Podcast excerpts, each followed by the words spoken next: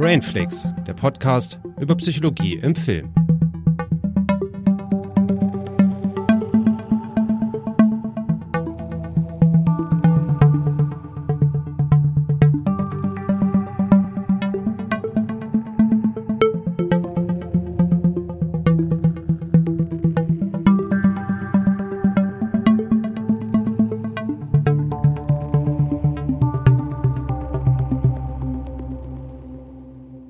Herzlich willkommen bei Brainflix mit Christiane. Und ich bin's, der Julius. Hallo. Hallo, da sind wir wieder und wir haben eine ganz, ganz klassische Folge für euch. Wobei, na ja, so ganz klassisch auch nicht, weil der Film, den wir heute besprechen, den kann man nutzen, um ein gewisses anderes Thema zu besprechen, aber ich sag mal so, es geht sehr weit auseinander. Deswegen ähm, müssen wir wahrscheinlich heute eine stärkere Trennung wahrnehmen zwischen der Filmbesprechung und dem wissenschaftlichen Teil, aber das ist dann einfach so. Wir haben uns dazu entschieden, Vertigo zu besprechen von Alfred Hitchcock und dazu halbwegs passend die spezifische Phobie. Das klingt doch interessant. Das sagst du immer an der Stelle. Ja, natürlich.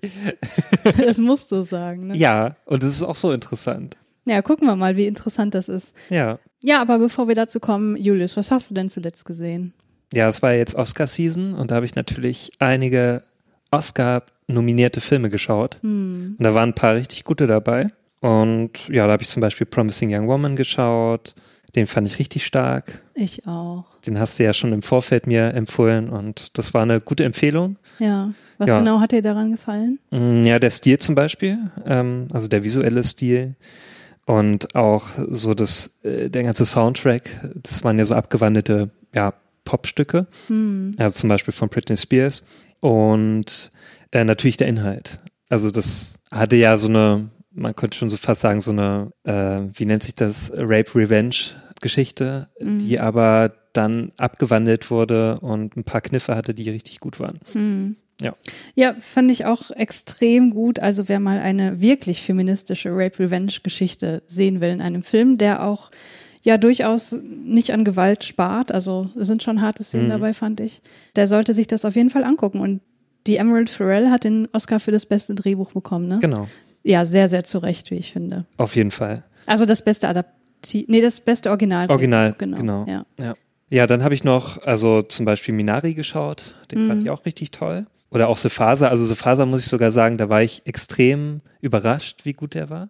The Father ist ein Film, das ist ein typischer Brainflix-Film. Vielleicht machen wir Ja. den irgendwann mal. Das dachte ich mir auch während des Schauens, dachte mir auch, das wäre eigentlich extrem gut geeignet, ja. Weil er das sehr gut rüberbringt. Also was bringt da gut rüber Alzheimer-Demenz? Wir haben ja, Ja, schon eine Folge genau. über Alzheimer gemacht, aber man kann ja eventuell noch andere Aspekte mit Ich rein. finde sogar, der bringt es noch besser rüber. Ja, es ist halt eine, auch eine andere Art Mhm. von, von Demenz. Ne? Das andere war ja die Early Onset äh, Genau. Alzheimer-Demenz, die wir bei Still Alice besprochen haben. Und das ist ja ganz klassische Mhm. Ja. Altersdemenz. Also da freue ich mich, wenn wir den mal irgendwann besprechen sollten. Hm. Ja, Anthony Hopkins auch äh, verdient den Oscar gewonnen. ja, voll. Also extrem gut geschauspielert. Ja, Ähm, ja, und meine Überraschung, also bisher so meine Überraschung des Jahres eigentlich, Mhm. weil ich mit dem gar nicht gerechnet habe. Ich dachte mir so, naja, es ist halt ein Film über so einen alten Mann. Ja, okay, was soll denn daran spannend sein? Mhm. Und, aber der hatte so ein paar Kniffe, inszenatorische Kniffe, die extrem gut waren. ja, der bringt das halt voll gut drüber, Form und Inhalt zu verbinden. Ja, Ne? genau. Und man kann sich so super hineinfühlen in Anthony Hopkins Figur ja. und hat einerseits mir sehr viel Angst gemacht, Hm. aber auch einerseits, äh, andererseits hat mich das sehr fasziniert, wie das umgesetzt wurde. Mhm. Ja, und ja, schauspielerisch, wie gesagt, also wirklich ganz, ganz klasse. Hm. Auch Olivia Colman als äh, Nebendarstellerin. Ja, ich, ich liebe ja Olivia Colman. Ich muss sagen, sie hatte, ich fand, sie hatte hier ein bisschen wenig zu tun. Ja, sie hat halt wenig Screentime. Ähm, Ja, und die, die Momente, die sie hatte, die waren jetzt auch nicht so super emotional Mhm. überbordend, also nicht so wie bei The Favorite zum Beispiel. Das ist ja, das ist das Optimum, muss ich ja auch zugeben, ne? Aber äh, sie ist natürlich immer großartig. ja. Ja, dann äh, zum Beispiel noch äh, Pieces of a Woman habe ich noch geschaut. Hm. Ähm, der, also die ersten 20 Minuten, die sind extrem ähm, intensiv. Mhm. Also habe ich selten erlebt in einem Film, dass ich da so dabei war, Hm. dass ich kaum hinschauen wollte. Beim äh, und ja, der Film an sich hat dann so ein bisschen für mich abgenommen, ähm, war dann dann nicht mehr ganz so stark, wie ich das erwartet habe, aber trotzdem ein sehr sehenswerter Film. Ja, Und- bevor du weitergehst, äh, will ich auch noch was dazu sagen. Mhm. Also ich, ja, die ersten 20 Minuten sind krass. So, man sollte eigentlich auch gar nicht so groß sagen, worum es geht. Also, Ne, ist wieder so ein klassischer Film, wo Mhm. ich jetzt nicht hier die Story groß ausbreiten würde. Aber der Film, der hat so unglaublich lange Nachgehalt, weil da Mhm. gab so einen Satz in diesem Film, der alles davor, also nicht alles, aber vieles davor nochmal einfach neu gedeutet hat und äh, wo man vieles erstmal verstanden hat, warum die Hauptperson gewisse Dinge getan hat und sich mit gewissen Dingen beschäftigt hat. Und das hat einfach so einen krassen emotionalen Impact auf mich gehabt. Mhm. Ja. Ach, da war ich am Ende auch wieder voll zerstört. ja, teilweise kann ich das nachvollziehen. Hm. Ja, dann zum Beispiel habe ich noch, ja, Nomadland natürlich geschaut, der Ja, der ich würde sagen, war. sagst du es denn endlich? Den fandest du ja auch sehr gut. ja, ist mein Film des Jahres bisher. Ähm, ja, ich fand den auch sehr gut. Hat mich, also ich war ja schon im Vorfeld sehr gehypt äh, auf den Film, weil auch äh, Chloe Zhao ähm, hat ja auch so Rider gemacht. Den fand ich ja extrem stark. Ich habe dann auch ihr Debütfilm davor auch nochmal geschaut. Den fand ich auch sehr gut. Aber Nomadland, ähm, ja, da fand, fand ich, ich, ich bin mir nicht sicher, ob sie das nochmal sich gesteigert hat im Gegensatz zu The Rider, weil ich beide extrem gut finde. Mhm. Aber ich glaube, ich muss den noch mal schauen. Ne? Also ich habe den natürlich auch geschaut mit so Untertiteln, die waren eher so suboptimal. ich glaube, wenn er dann noch mal auf Blu-ray rauskommt, ähm, in sehr guter Qualität, Ja. ähm, ja, dann werde ich mir den noch mal geben. Ja, also ich fand Nomadland wirklich absolut herausragend. Ich habe ja schon, äh, wer sich dafür interessiert, im Katz-Podcast über die Oscar-Filme gesprochen Hm? und auch dort sehr, sehr von diesem Film geschwärmt, weil ich habe wirklich, ich habe gleich in der ersten Szene Tränen in den Augen Mhm, gehabt. Der ja. Film ging noch nicht mal drei Minuten und ich dachte schon so, oh mein Gott, das fängt ja gut an und das, das ging auch so weiter und der hat mich einfach, der hat mich so emotional berührt, wie, wie das selten ein Film geschafft hat und deswegen, also allein das ist ja schon irgendwie für mich so ein Qualitätsmerkmal und Ja. dar davon abgesehen ist der halt auch so wunderschön gefilmt Auf jeden Fall. und der hat so viele schöne kleine Momente und so total berührende Momente und zarte Momente und Ja. und ja, noch Gesellschaftskritik und Kapitalismuskritik. Was will man denn, also was, was soll denn noch, also mal ganz ehrlich, was soll da noch kommen? Ich habe zwar schon von so ein paar Kritiken gehört, so, naja, dass die Gesellschaftskritik ein bisschen zu schwach ist, also besonders auch in, ähm, in Bezug zu Amazon. Ja, die ist eher subtil, ne? Hm. Sonst hätten die Find wahrscheinlich gar auch nicht- nicht bei Amazon hätten drehen. Ja, ja, fand ich gar nicht so schlimm jetzt, weil ich finde, vordergründig geht's mir da, also fand ich das jetzt gar nicht so, so schlimm, dass es jetzt nicht so im Fokus war, diese Mhm. Kritik. Weil ich fand eher so dieses Hineinfühlen in diese Figur viel wichtiger. Ja, Ne? Und auch so, was ja die Regisseurin gut kann, ist einfach Momente leben zu lassen. Also einfach ähm, draufzuhalten ja. Und auch mal eine Szene länger laufen zu lassen als nötig. Und das Ich- fand ich schön. Ich meine, ich bin ja sowieso Fan von, von Subtilität, ne? Mhm, und wenn ja. ich so merke, okay, die Kapitalismuskritik, die ist nicht so in your face, sondern die wirkt durch die Kontraste der Bilder, dann finde ich das einfach viel, viel beeindruckender, als wenn man mir sagt, hier, guck mal, wie, wie scheiße Amazon ist und wie ausbeutend die sind. Mhm. ja, das weiß man ja so oder so. irgendwie. Ja, eben. da muss mir das jetzt ein Film nicht nochmal so, so in your face Ja, genau. sagen. ja. Ähm, ja, natürlich, also es war ja vorhanden, die Kritik. Ne? Es war jetzt kein Film, der einfach das komplett ausgeblendet hat. Man Nö. konnte sich ja eigentlich auch schon denken. Also zumindest mir ging das jetzt so. Ja, und ich fand äh, sehr schön, wie der Film das geschafft hat, einerseits so Enge darzustellen in diesem kleinen Van, aber auch andererseits wieder diese Weite von dieser Landschaft Mhm. ähm, darzustellen. Und ich fand es auch schön, dass sie mit natürlichem Licht gearbeitet hat. Ja, Hat. das war Das so ist einfach schön. so schön. Ja. Hat mich schon fast an so einen Terence Malick-Film erinnert, nur im positiven Sinne jetzt. Weil Terence Malick hat ja jetzt in letzter Zeit nicht mehr so diese tollen Filme gemacht, äh, zumindest so inhaltlich. Mhm. Und ja, ich finde, da ist äh, Chloe Zhao die bessere, äh, also sie führt das gut weiter. Nein, davon würde ich mich distanzieren. Ich hasse Terence Malick und ich liebe Chloe Zhao. Insofern hat das nicht so viel miteinander zu tun, Julius. Ich, ich vergleiche das so ein bisschen, zumindest was so die ja Bilder okay. angeht. Ja, ja, ich verstehe schon. Okay, sonst noch irgendwas? Mm, Ja, ich fand schön, dass du mit mir Soul geschaut hast, den Ja. letzten Pixar-Film, der jetzt auch bei den Oscars 2 mitgenommen hat, auch verdient, fand ich.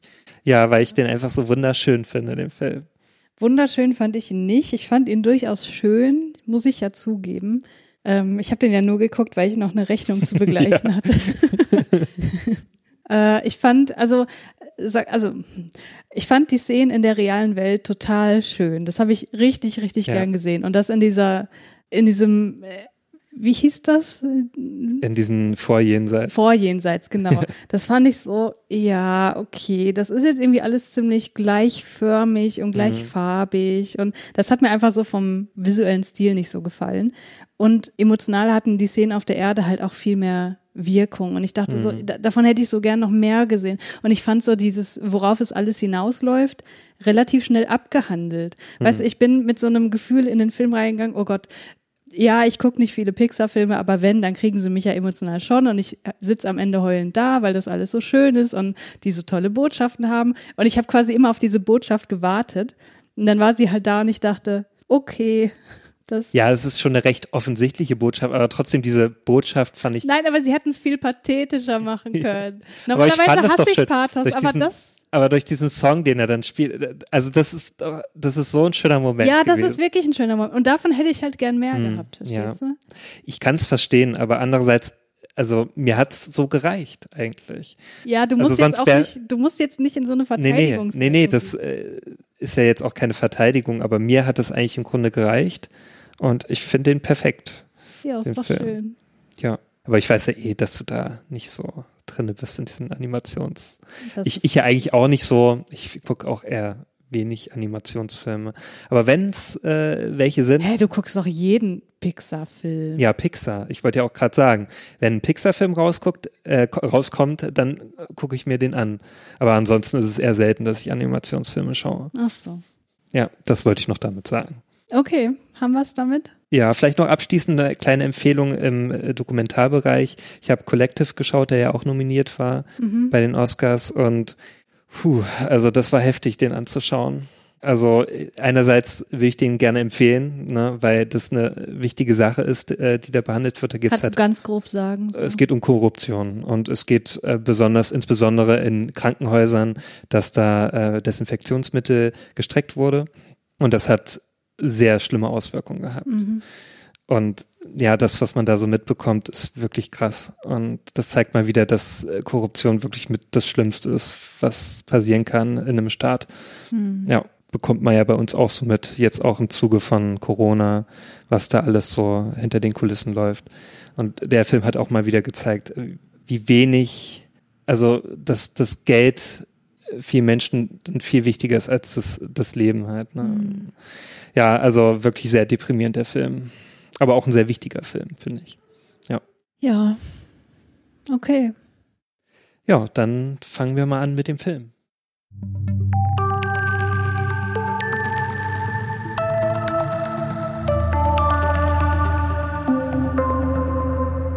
Ja, wir sprechen heute über Vertigo von Alfred Hitchcock. Und Julius, du hast eine Inhaltsangabe für uns rausgesucht, nicht wahr? Ja, diesmal von Filmstarts. Dann fange ich mal an.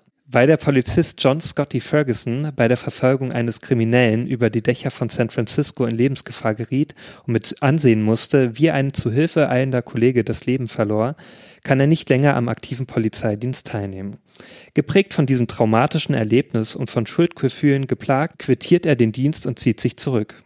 Doch eines Tages taucht Gavin Elster, ein ehemaliger Schulfreund Johns, auf und bittet ihn um Hilfe. Er soll Gavins Ehefrau Madeline beschatten. Die verhält sich zunehmend seltsam und scheint unter einem fremden Einfluss zu stehen, den Gavin in Madelines verstorbener Urgroßmutter zu wissen glaubt.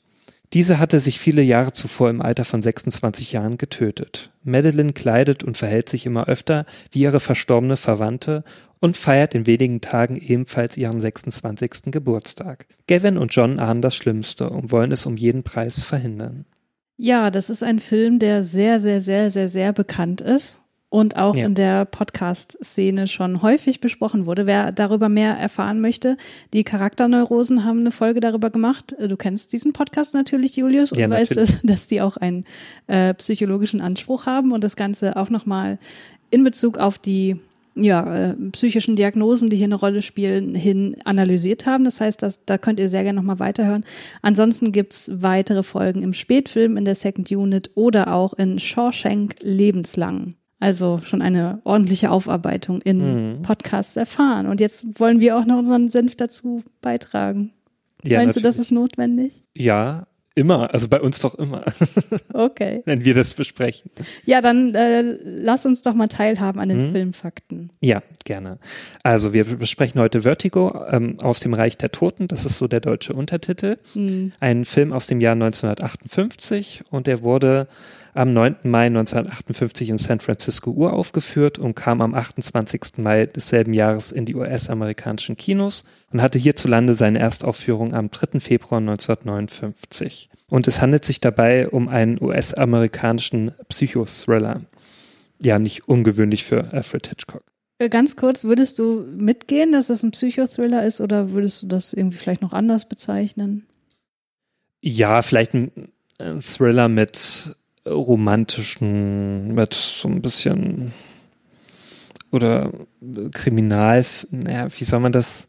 Also, das ist halt ein typischer Hitchcock-Film. Also ich würde ihn so eher bezeichnen als so ein Hitchcock-Film. Für mich so ein eigenes Genre eigentlich fast. Ja, Ja, ich würde es als, als düstere Romanze bezeichnen. hm, ja. Oder auch schon fast, würdest du auch sagen, Noir-Film? Ich kenne mich mit Noir nicht aus. Kann Hm. ich nicht. Ja, okay, da hat, da, da hat man doch auch immer so ein, so ein, Poli so ein Detektiv ja, ja, genau, oder so. der so irgendjemanden bestattet und der einen Auftrag bekommt. So Ja. ein, also ich würde das schon so ein bisschen einordnen. Ja, Und ist ja auch noch so vom Jahr her in dieser, in dieser Zeitepoche, als Noir noch ganz groß war. okay, ja, ich kann dazu nicht so viel sagen. Dann mache ich mal weiter. Mhm. Ja, du hast ja schon erwähnt, also das ist ein Film von Alfred Hitchcock. Und Alfred Hitchcock, also ich werde jetzt nicht so sehr drauf eingehen auf Alfred Hitchcock, weil ich finde halt, diesen Regisseur kennen wohl die meisten. Ne? Der ist wohl einer der bekanntesten, auch zur damaligen Zeit gewesen, auch heute noch. Ähm, hat auch sehr viele andere Regisseure oder Regisseurinnen beeinflusst und ist ein britischer Regisseur gewesen und Drehbuchautor, Filmproduzent und Filmeditor. Und ja, seine bekanntesten Filme sind wohl Filme wie Das Fenster zum Hof, Die Vögel oder auch Psycho. Was ist denn dein Lieblings-Hitchcock? Ich würde wohl sagen, Das Fenster zum Hof. Mhm. Ich mag einfach so dieses Setting und diese Perspektive nur aus dem Fenster und dass man, man kennt das ja manchmal selber, wenn man so beobachtet, die Nachbarschaft. Ich mag das einfach so. Und dann diese Kriminalgeschichte, die dann sich abspielt. Hm, hm. Ja. Und deine? Oh, ich kann das gar nicht genau sagen. Dazu müsste ich wahrscheinlich noch mehr sehen. Also Vertigo äh, finde ich schon einen sehr, sehr guten Film, auch wenn ich mich extrem Mhm. aufgeregt habe, die komplette Zeit quasi. äh, das Fenster zum Hof fand ich auch gut, habe ich aber zu lange nicht mehr gesehen. Und ja, die Vögel ist ja noch so ein Klassiker, Mhm, den fand ich mag immer, ich fand ich immer okay. Hm. Äh, Psycho haben wir ja auch schon mal so halb drüber gesprochen. Ja. Den mag ich auch prinzipiell. Äh, da kann ich über gewisse problematische Dinge dann auch hinwegsehen. Beziehungsweise ordne die dann ein und kann das sozusagen in eine Schublade packen und den Rest irgendwie genießen. Hm. Äh, ja, nee, das sind schon äh, sehr, sehr gute. Also die sind halt durch die Bank extrem unterhaltsam. Also Auf ich finde, man langweilt sich da nie. Das stimmt. Und Ach hier, wie hieß der denn, wo die diesen Mord inszenieren? Äh, Cocktail für eine Leiche oder The Rope. Ja, den finde ich richtig gut. Der ist auch toll. Das war ja auch so als One-Shot Hm. wirkt er. Also zumindest es sind versteckte Schnitte drinne, weil Ja. damals war das auch nicht möglich durch die Filmrollen. Und aber Hitchcock hat das so inszeniert, dass er immer, wenn dann die Filmrolle zu Ende war, dann so einen Schwenk gemacht hat zu irgendeinem Möbelstück oder so, Hm. dann einen Geheimschnitt gemacht hat. Ja, ja. Also ich finde, das merkt man schon, Ja. aber es ist jetzt nicht störend oder so. Ja, was ich halt auch toll finde an Alfred Hitchcock, dass der zu seiner Zeit sehr innovativ war. Also er hat ja äh, gewisse Dinge geprägt. Mm. Ne? Also wir gehen ja jetzt auch bei diesem Film ist ja auch dann der Vertigo-Effekt ähm, entstanden. Da gehe ich dann auch gleich noch ein bisschen genauer drauf ein. Und zum Beispiel äh, Filmbegriff wie Suspense oder MacGuffin ähm, hat er ja auch geprägt. Willst du das kurz erklären? Naja, Suspense ist so, wenn er Dinge vor, äh, vorwegnimmt, Hm. wenn der äh, Zuschauer oder die Zuschauerin schon gewisse Sachen vor dem äh, Protagonisten oder der Protagonistin weiß. Hm. Und MacGuffin ist zum Beispiel Objekte oder Personen, die die Handlung auslösen oder vorantreiben. Hm. Ja, So wie hier zum Beispiel die Kette. Oder? genau, richtig. Ja. ja. Und gehe ich mal weiter hier im Text. Mhm. Als Produzenten, da haben wir zwei, also zum einen auch Alfred Hitchcock selbst hat es produziert und auch Herbert Coleman war hier der Associate Producer und er ist auch selber Regisseur gewesen, der Coleman und der war auch als Associate Producer ähm, bei Filmen wie Immer Ärger mit Harry, Der Mann, der zu viel wusste oder Der unsichtbare Dritte zuständig. Also auch alles Hitchcock-Filme. Und man sieht auch hier jetzt bei den Leuten, die hier zuständig waren und mitgearbeitet haben, das äh, waren halt auch Leute, die mit dem Hitchcock schon öfter zusammengearbeitet hat. Mhm. Wie zum Beispiel auch der ähm, Drehbuch, also die Drehbuchautoren, da waren auch einige schon zuständig. Das waren insgesamt drei äh, Männer. Mhm. Das waren zum einen Samuel A. Taylor, der hat auch Drehbücher geschrieben, wie zum Beispiel äh, für Sabrina, also den Billy Wilder-Film, Drei oh, auf einer Couch cool. mit äh, von Jerry Lewis oder auch Topaz, also der auch von Alfred Hitchcock ist, einer mhm. seiner späteren Werke. Dann haben wir hier noch Alec Koppel, der hat Die Reise ins Ungewisse ähm, geschrieben. Das ist ein Film von Henry Costa. Dann Der Schlüssel zum Paradies von Anthony Kimmins oder auch Unter schwarzem Visier von Tay Garnett. Und zuletzt dann noch Maxwell Anderson, der nicht aufgeführt ist in den Credits, aber trotzdem seinen Teil dazu beigetragen hat. Und der hat äh, auch Drehbücher geschrieben zu Im Westen nichts Neues oder Rain. Das sind beide Filme von Louis Milestone. Mhm. Und dann haben wir hier noch äh, für die Musik äh, dem Bernard Herrmann. Das war auch einer, ein Komponist, der schon sehr oft mit Alfred Hitchcock zusammengearbeitet hat. Der ist ein US-amerikanischer Dirigent und Komponist gewesen. Und der hat als ersten Film, also da hat er gleich das Ding gehabt, ne, nämlich Citizen Kane, oh. hat er den Soundtrack komponiert. Oder auch bei, äh, für bekannte Filme wie zum Beispiel Die Reise zum Mittelpunkt der Erde, den ich selber sehr mag. Oder auch sein letzter Film war dann Taxi Driver, da hat er auch nochmal mit einem richtig bekannten Film aufgehört. Und natürlich, ja, wie gesagt, viele Alfred Hitchcock-Filme, wie zum Beispiel Psycho, also da, der ist ja natürlich legendär, der Soundtrack. Mm. Oder auch Der falsche Mann oder Immer Ärger mit Harry. Und dann kommen wir noch zur Kamera. Da war der Robert Burks zuständig und der hat auch viele Filme mit Hitchcock ähm, verfilmt, nämlich Der Fremde im Zug, Das Fenster zum Hof oder auch Die Vögel. Und der letzte Punkt der Schnitt. Dafür war der George Tomasini verantwortlich.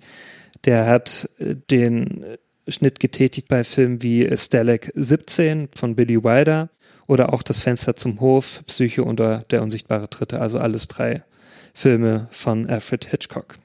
Mhm. Genau, und dann komme ich noch zu den DarstellerInnen.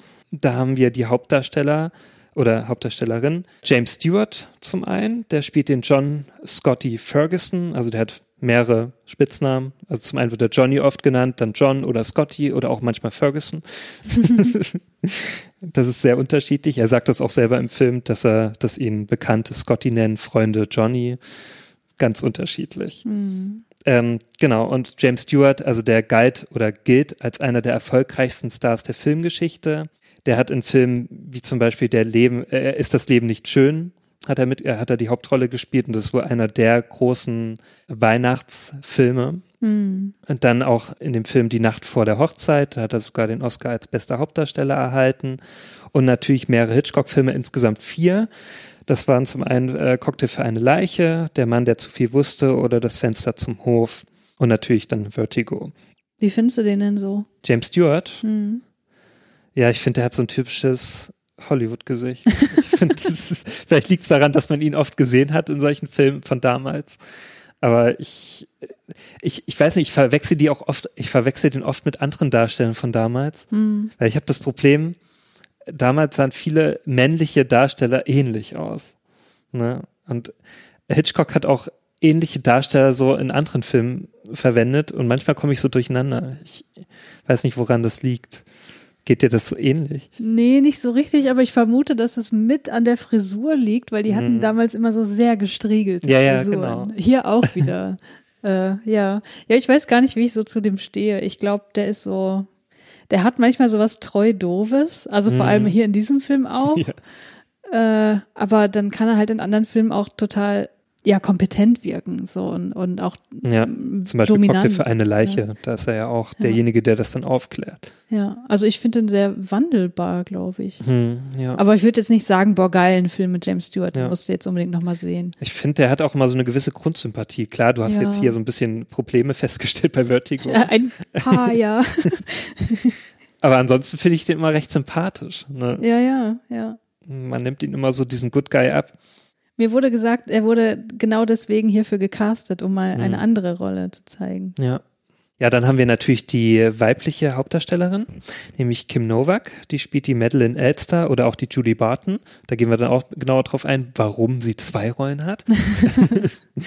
Du Ja. bist ja ein Filou, du machst ja schon Teaser auf. Ja, genau. ja, sie hat ihren Durchbruch mit der Hauptrolle in den Film Picknick gehabt. Den habe ich selber nie geschaut. Hast du den gesehen? Das sagt mir gar nichts, Hm. nein. Und hat dann zum Beispiel einen Film mitgespielt wie Der Mann mit dem goldenen Arm. Da hat sie neben Frank Sinatra die Hauptrolle gespielt. Oder auch Mitten in der Nacht. Und äh, dieser Film bezeichnet sie selbst als ihre beste Rolle. Also hier, du meinst jetzt Vertigo. Für Mitten in der Nacht. Ach so, okay, okay. Ja. Also für Vertigo weiß ich nicht, was sie dazu gehalten hat. Aber da werde ich auch noch mal ein bisschen Fakten dann bringen dazu, ähm, wie das überhaupt dazu kam, wie sie zu der Rolle kam. Genau, dann haben wir noch äh, zwei größere NebendarstellerInnen, nämlich zum einen Barbara Bell Geddes. Sie spielt die Mitch Wood, so die beste Freundin von, von dem äh, Scotty Und Ex-Verlobte? und Ex-Verlobte, genau. Und ja, sie hat in Filmen mitgespielt, wie zum Beispiel Den letzten fressen die Geier neben Henry Fonda. Dann Geheimnis der Mutter, da hatte sie auch eine Oscar da hatte sie eine Oscar-Nominierung als beste Nebendarstellerin. Oder in der Fernsehserie Dallas, die ja sehr bekannt war Hm. damals, da hatte sie eine größere Rolle, nämlich die von der Miss Ellie. Und dann haben wir noch den Tom Helmore, der spielt den Gavin Elster, also den Ehemann von der Madeline Elster. Und er ist ein britisch-amerikanischer Schauspieler gewesen und wurde in London geboren.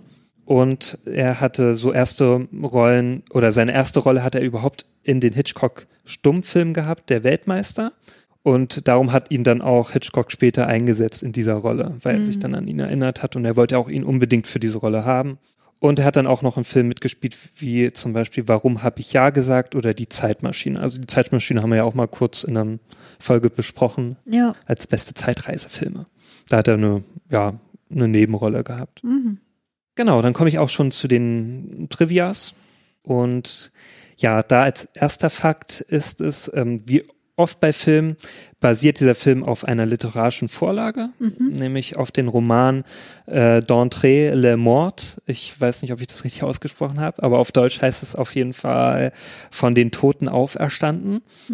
Und dieser Roman ist von 1954 und von den beiden Autoren Pierre Bollon und Thomas Nakejac. ich hoffe mal, ich habe es richtig ausgesprochen. Aber naja, mein Französisch ist schon lange nicht mehr so up to date.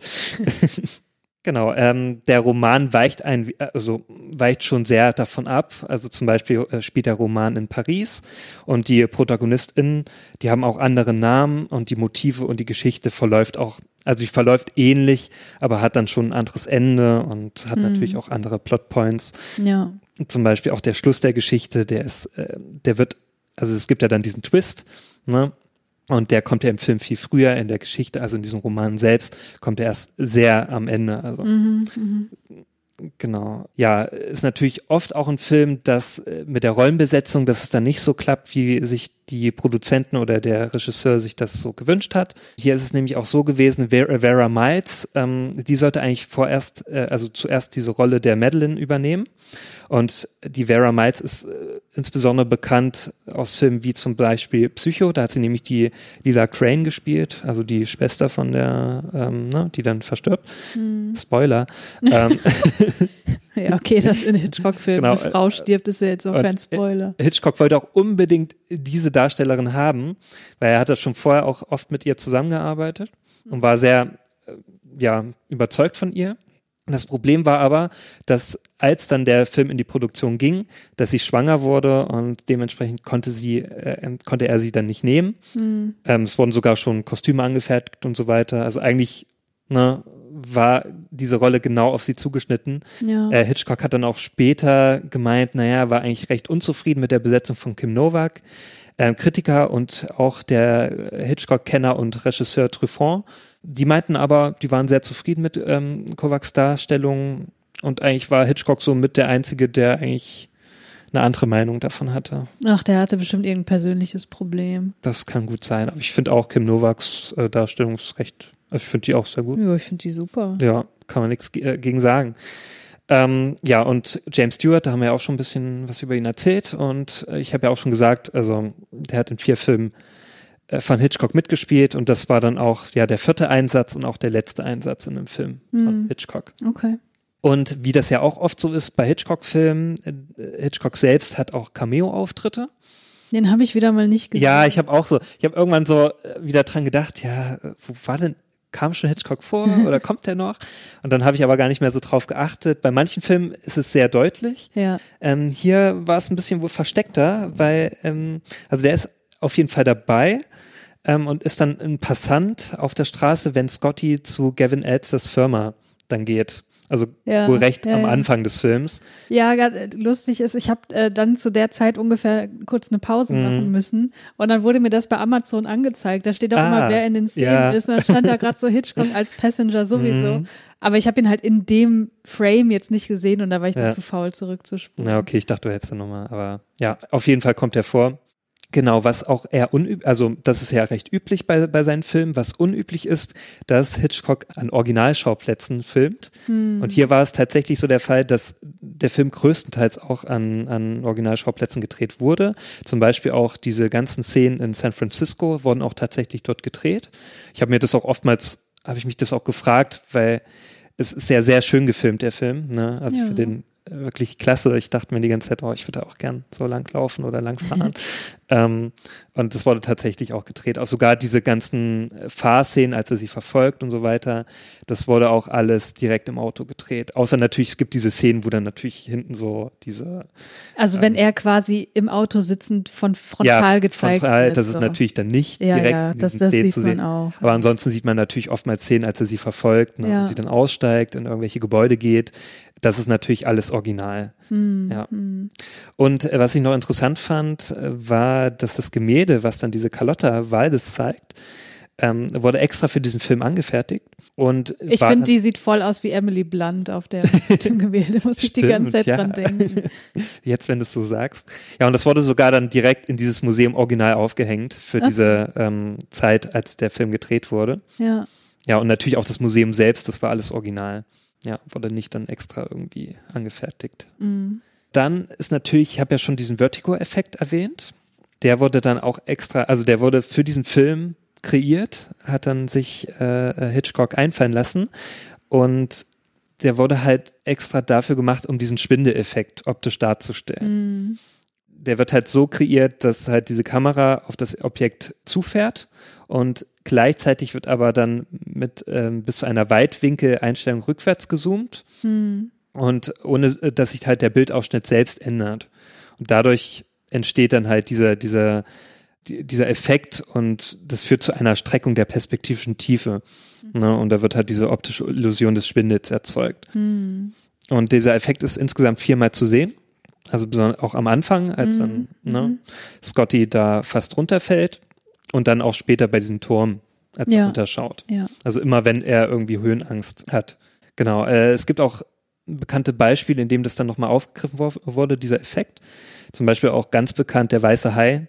Mhm. Kennt man ja auch. Also es oft, wird oftmals äh, genommen, diese Szene, als äh, dieser Hauptdarsteller auch irgendwie in irgendeine Richtung schaut zum Strand, als der weiße Hai auftaucht. Dann gibt es auch diese bekannte Szene. Ach so, das heißt, es wird quasi nicht nur für Höhendarstellung benutzt, sondern auch so in. Für Dramatik, ja. Ah, okay. Mhm. Zumindest ist das jetzt so diese bekannteste Szene, die mir so einfällt. Mhm. Ja.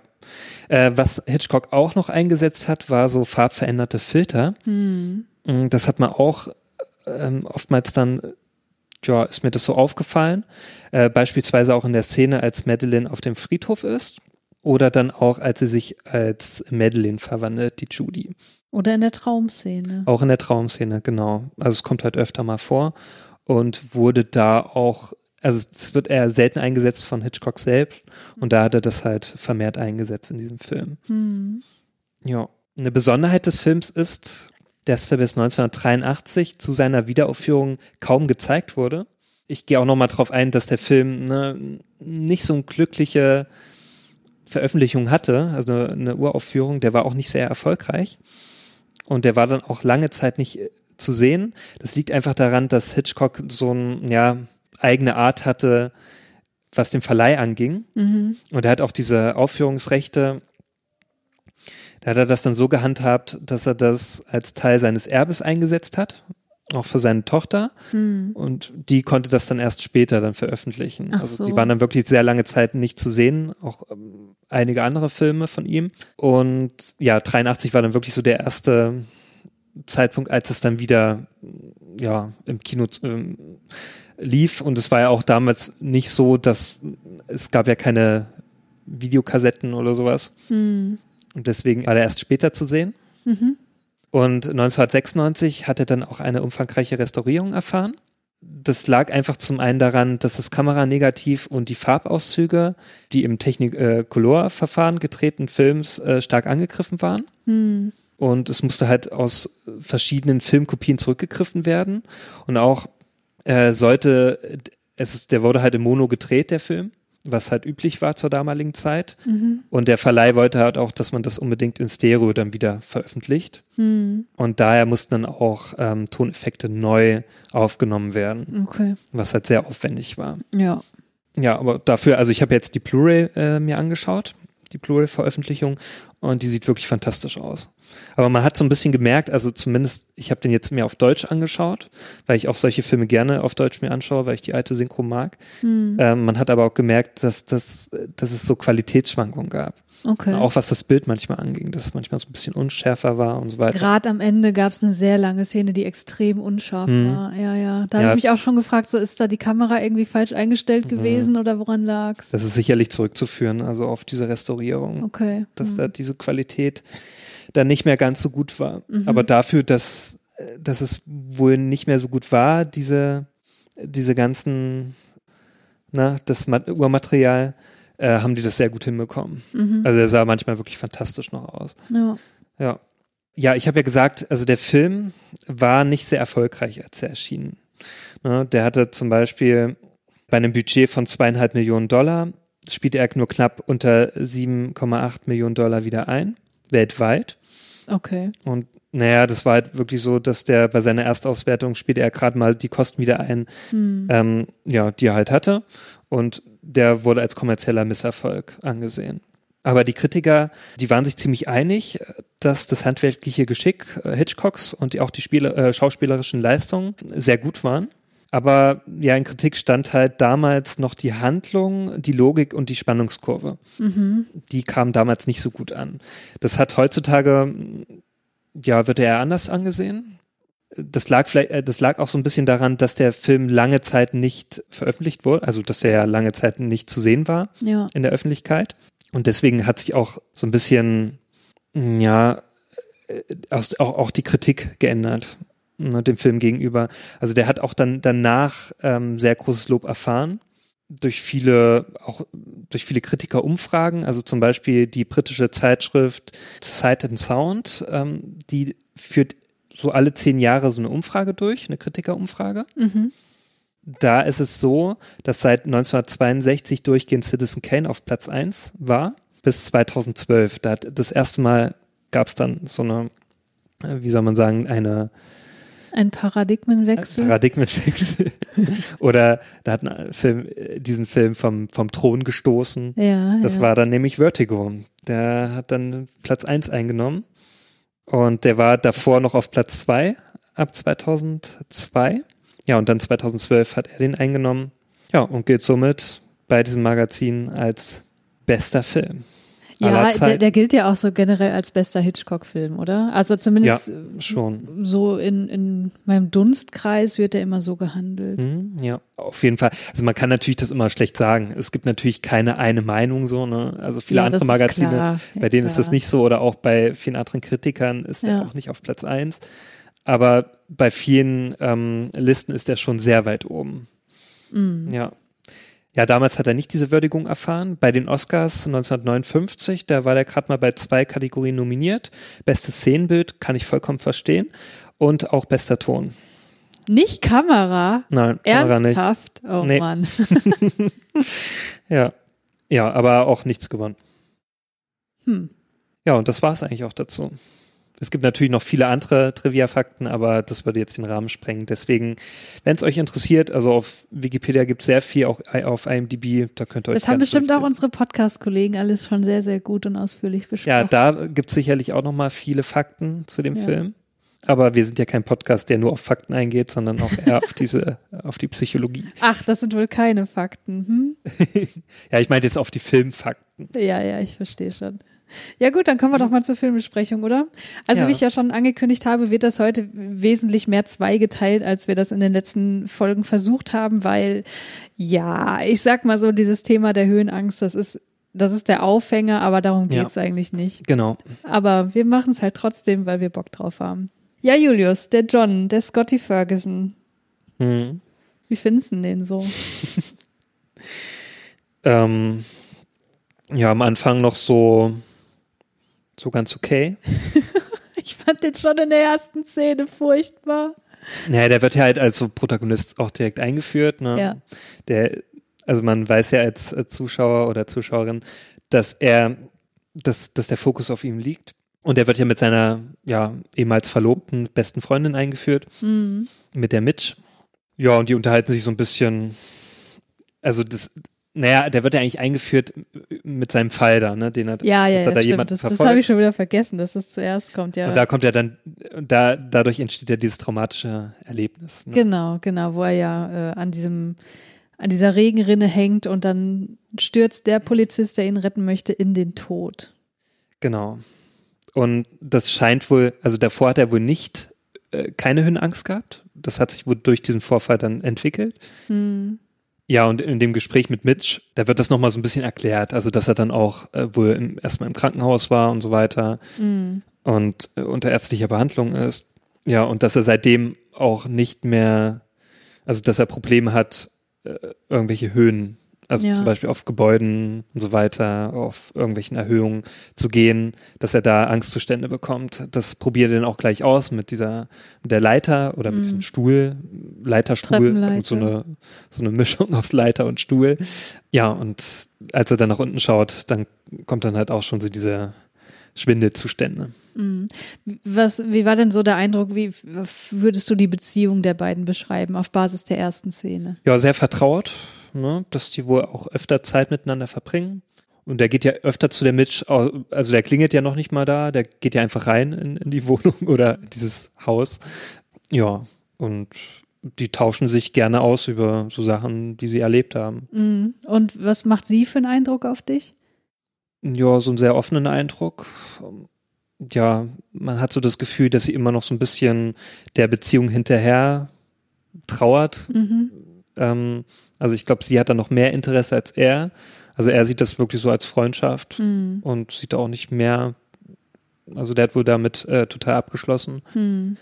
Ja, redet ja auch noch so, also der greift das ja dann irgendwann auf und sagt so, ja, ja, damals, ne, ach, die alten Zeiten, als wir damals verlobt waren. Mhm. Und du hast das ja gelöst, die Verlobung, hahaha, und so mhm, weiter. Mhm. Ähm, und sie hört einfach nur zu und man sie äh, erkennt an ihrem Gesichtsausdruck, ja, dass sie wohl noch nicht so ganz losgelassen hat. Mhm. Ja, das würde ich ja total unterschreiben. Also ich fand diese Szene auch total, ja, so revealing einfach, mhm. was diese beiden Charaktere angeht. Also der Typ, ne?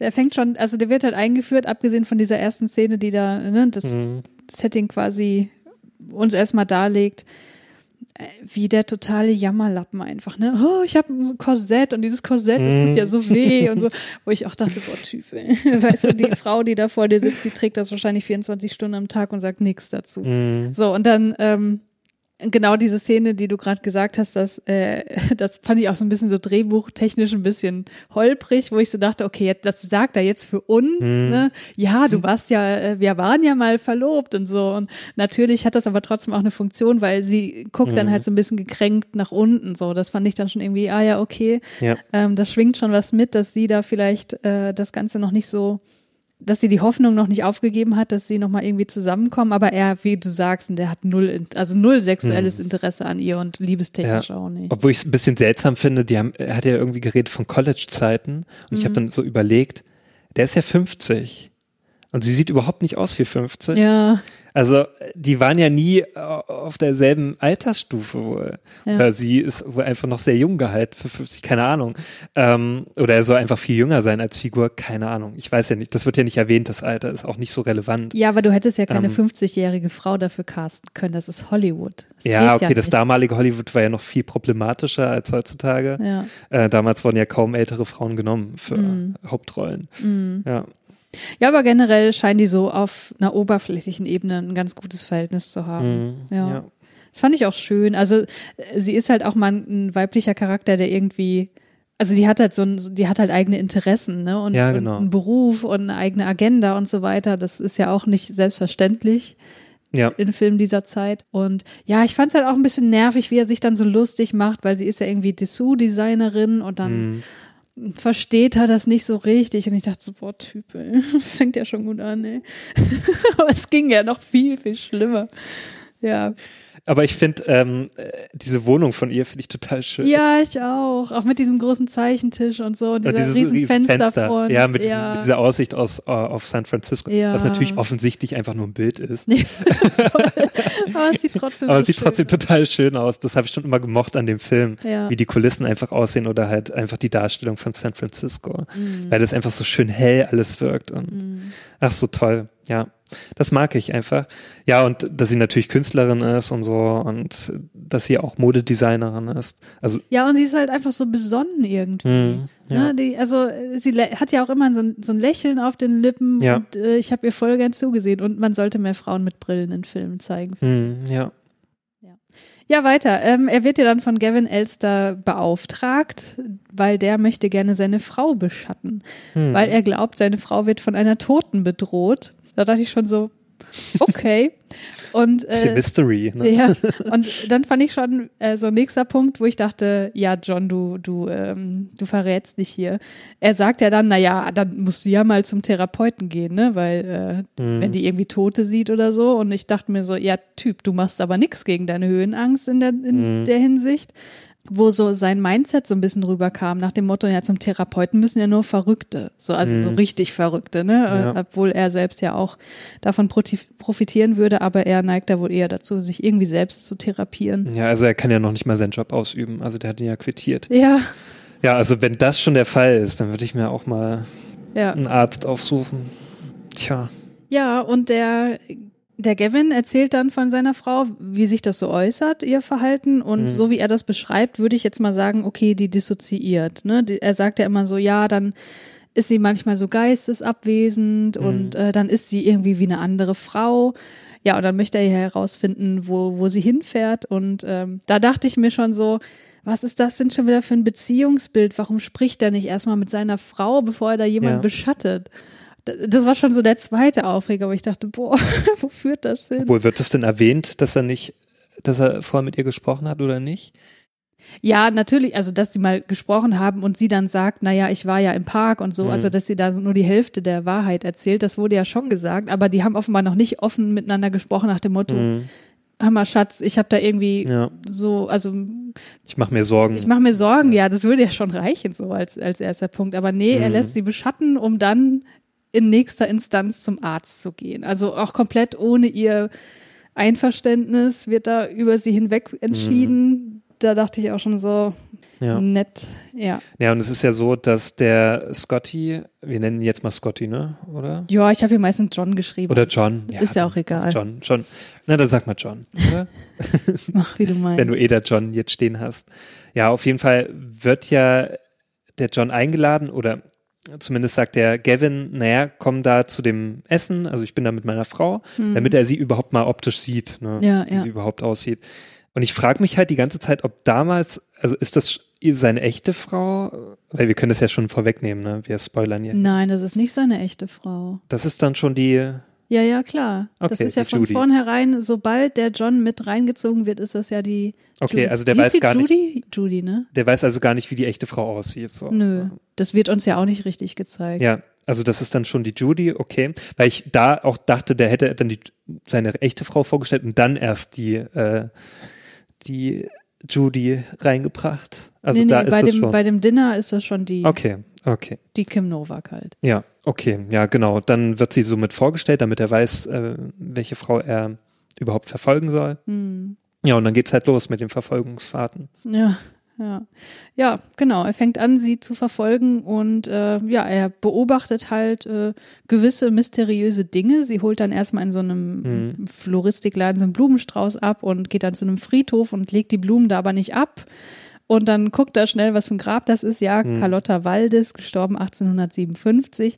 Und dann ja, geht sie zu einem Museum und setzt sich da vor ein Gemälde von einer Frau, die einen ähnlichen Blumenstrauß dabei hat. Also das finde ich alles mega gut inszeniert, weil man halt Mhm. selber so nachdenkt, boah, was, was ist denn da wohl dahinter und so. Ja, ja, ja. Der Blumenstrauß sieht ja genauso aus wie auf dem Bild und dann hat sie auch noch die gleiche Frisur und dann kommt halt raus, dass auf dem Bild die verstorbene Hm. Dame abgebildet ist, dessen, deren Grab sie gerade ähm, Ja. besucht hat. Haben mir auch sehr gut gefallen, die Szenen. Also da Ja. hatte ich richtig Spaß dran, Ja, ja. weil ich, ich mich da selber so ein bisschen wie ein Detektiv gefühlt Ja, ja, genau. Und es ist halt auch alles so schön gefilmt, diese ganzen Straßen und so. Ja, Hier auch die Gebäude und so. Ich dachte nur die ganze Zeit so, boah, das ist so offensichtlich. Der Mhm. Typ, der bemüht sich nicht mal so richtig geheim Ja, ja. vorzugehen, aber das ist, ist ja am Ende sowieso alles Aber ist ja eh egal. egal. Ja. Auch wenn er auffliegen würde. Ja. Ja. Ähm, Ich denke, sie musste das in ihrem Schauspiel schon sehr ausblenden, dass dieser Typ vielleicht, dauernd auf genau, vielleicht hat sie sich auch gedacht, boah, ey, ist der undiskret. Ja, ich glaube schon, ja. Ja, und dann geht sie in ein Hotel, wo sie sich offenbar ein Zimmer genommen hat. Da, das habe ich nicht so richtig verstanden, warum da jetzt nochmal dieses Mystery oben drauf gesetzt wird, dass sie ja eigentlich gar nicht in dem Zimmer ist, obwohl er sie gesehen hat. Das, da, da dachte ich so, warum ist das jetzt, ist doch eigentlich nicht notwendig, oder? Eigentlich nicht, ja, so wie du es jetzt sagst. So im Nachhinein mit der Auflösung, ja, ist das eigentlich ziemlich unsinnig. Ja. Das habe ich nicht Auf jeden Fall hat das Haus auch was damit zu tun, weil diese Carlotta wohl da gelebt hat Ja. zu der Zeit. Genau. Ja. Ja, Mhm. in der Folge gehen sie dann zu der Buchhandlung und finden da weitere Hinweise. Ähm, also mit sie meine ich jetzt Mitch und John. Mhm. Ähm, ja, also der gibt schon ziemlich gute Hinweise, der Buchhändler, der ist offenbar so ein bisschen stadtbekannt und kennt die Mhm. Legenden und Mysterien und ne, der sagt dann genau, dass das Haus da, das wurde für sie gebaut und der Mann, der das Haus für sie gebaut hat, der hat ein Kind mit ihr und ja, irgendwann verstieß er dann die Carlotta und behielt aber das Kind, woraufhin sie erst die traurige Carlotta und dann die verrückte Carlotta wurde. Also, äh, ja, ich sag mal so, das ist auch schon wieder sehr, wenn man das mal anguckt, äh, tja, dann hat man eine Frau, die dank der Macht eines Mannes Leid erfuhr. Ihr wurde dann das Kind noch weggenommen. Mhm. Und äh, ja, was dann mit ihr passiert, ja, das ist ja psychische Instabilität und Krankheit. Das ist, also da hat der Mann ja wohl nichts mit zu tun, wo ich schon dachte, ja, wow. Und dann hat sie sich auch noch suizidiert. Na, Also ein sehr, sehr tragisches Schicksal. ja, nicht schön, das Ganze. Und dann gibt's noch mal ein Gespräch zwischen John und Gavin, wo ich auch dachte, boah. Also da, da war ich schon langsam an einem Punkt, wo ich wir- wirklich meine, meine Wut ein bisschen runterspielen musste. Weil er betont dann immer so, ja, also äh, wenn, wenn Madeline ja so ist, dann ist sie ja nicht mehr meine Frau und so. Und dann dachte ich mir so, ich meine, dann, da wusste ich ja noch nicht, worauf das alles hinaus. Ja, ja, Ne, ich habe ja. den ja schon mal gesehen, aber ich habe das komplett vergessen gehabt. So, und seine Frau beschäftigt sich offenbar mit irgendwas, zu, zu dem ihr der Zugang fehlt. Ne, sie, ne, sie hat er ja diese Dinge, dass sie diese Blumensträuße kauft und dann dieses, ins Museum geht und so weiter. Und ich denke mir so, ja, Typ, deine Frau hat da offenbar irgendwas, was sie beschäftigt oder belastet und dann sagst du, ja, dann ist sie nicht mehr meine Frau. Was sind das denn für Besitzansprüche, die dieser Typ bitteschön hat? Ja. Also da ist halt irgendwas und da fragst du dich doch eigentlich als ich meine, das, was Naja. ich jetzt sage, das wird natürlich alles noch relativiert, das verstehe genau, ich schon. das, ne? das hat ja Aber- dann keine äh, Relevanz mehr später. Ja, ähm, wobei, wobei vielleicht ja doch, weil er wird ja seine Frau aus irgendeinem Grund Ja, ja, umgebracht der ist ja eh ein ziemliches Arschloch, Ja. wie sich dann herausstellt. Aber ich dachte so, was ist das für ein Frauenbild und für, ein- für ein Bild Ja. einer Beziehung? Ja, und dann kommt halt raus, dass Carlotta Madeleines äh, Urgroßmutter war und Madeleine das aber gar nicht weiß. Was so der nächste Klopper war, wo ich dachte, Alter, du weißt das die ganze Zeit und sagst das deiner Frau nicht. Mhm. Boah, ich, ich habe mich, ja, sorry, es ist hier sehr rantig heute. Ja, man kann, muss sich ja eh fragen, ist das überhaupt alles wahr? Also Ja, stimmt überhaupt natürlich. irgendwas davon? Weil es kann ja auch einfach nur, äh, ich, ich nehme einfach mal stark an, diese Geschichte wurde einfach nur erfunden, Mhm. um diesen Vorwand einfach zu inszenieren. Ja, natürlich. Ne? Aber ich habe mich halt, ich habe es ja erstmal für bare Münze genommen. So. Na klar, ja, jetzt, wenn das wirklich so, ne, so wäre, dann wäre es schon ganz schön problematisch. Ja, letztlich fand ich halt, dass das Gehabe von diesem Gavin total paternalistisch ist. Mhm. Ne, ich, ich sag ihr nichts, weil wenn ich ihr was sage, dann wird sie sich nachher noch suizidieren Mhm. und so. Also sie wird halt komplett unmündig gelassen. So, also sie Mhm. weiß halt über ihr wahres Schicksal nichts. Das wird ihr alles vorenthalten und das finde ich einfach, das finde ich einfach richtiges Arschlochverhalten. Anders kann ich das nicht sagen. Auf jeden Fall. Ja, naja, auf jeden Fall verfolgt John Madeleine dann weiter und sie fährt zur Golden Gate Bridge, Mhm. wirft dann erstmal die Blumen ins Wasser und springt dann hinterher. Was passiert dann? Ja, der John rettet sie. Ne? So selbstlos schmeißt er die seine Jacke weg und seinen Hut Ja. und springt einfach so rein ins Wasser und holt sie raus. Hm, Als äh, heldenhafter Retter. hm. Und dann, was macht er dann mit Ja, ihr? bringt sie nach Hause. Bringt sie zu sich nach Bringt sie Hause. sich, ja genau, natürlich.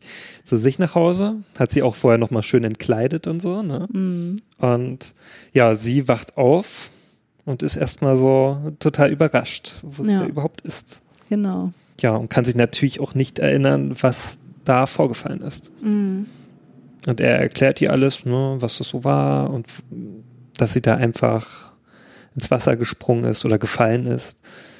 Sagt er eigentlich gefallen, weil Das weiß ich gar nicht genau, aber auf jeden Fall ist er ja schon ziemlich unehrlich mit ihr. Ne? Also Ja. er sagt ja nicht hier, dein Mann, äh, nee, nee, deswegen das war er ich da und, und nicht. Er ne? will natürlich die Maskerade aufrechterhalten, ja. dass er sie verfolgt, weil es kann ja sein, dass er sie später nochmal, also er wird sie auch danach noch weiter verfolgen. Mhm. Deswegen möchte er das natürlich nicht auflösen. Ja. Aber es scheint wohl so ein bisschen zu knistern, ne? Mhm.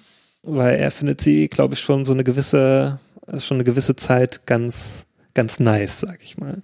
Ja, und sie ihn auch überraschenderweise. Das verstehe ich mal wieder gar nicht. Ja, bei solchen Filmen ist das doch selbstverständlich. Ja, ja. Besonders der Retter, ne? Der selbstlose Retter. Ja, aber was für ein Dulli das eigentlich ist, das kommt doch eigentlich in jeder Szene auch rüber, oder? Ja, das weiß er nicht aus.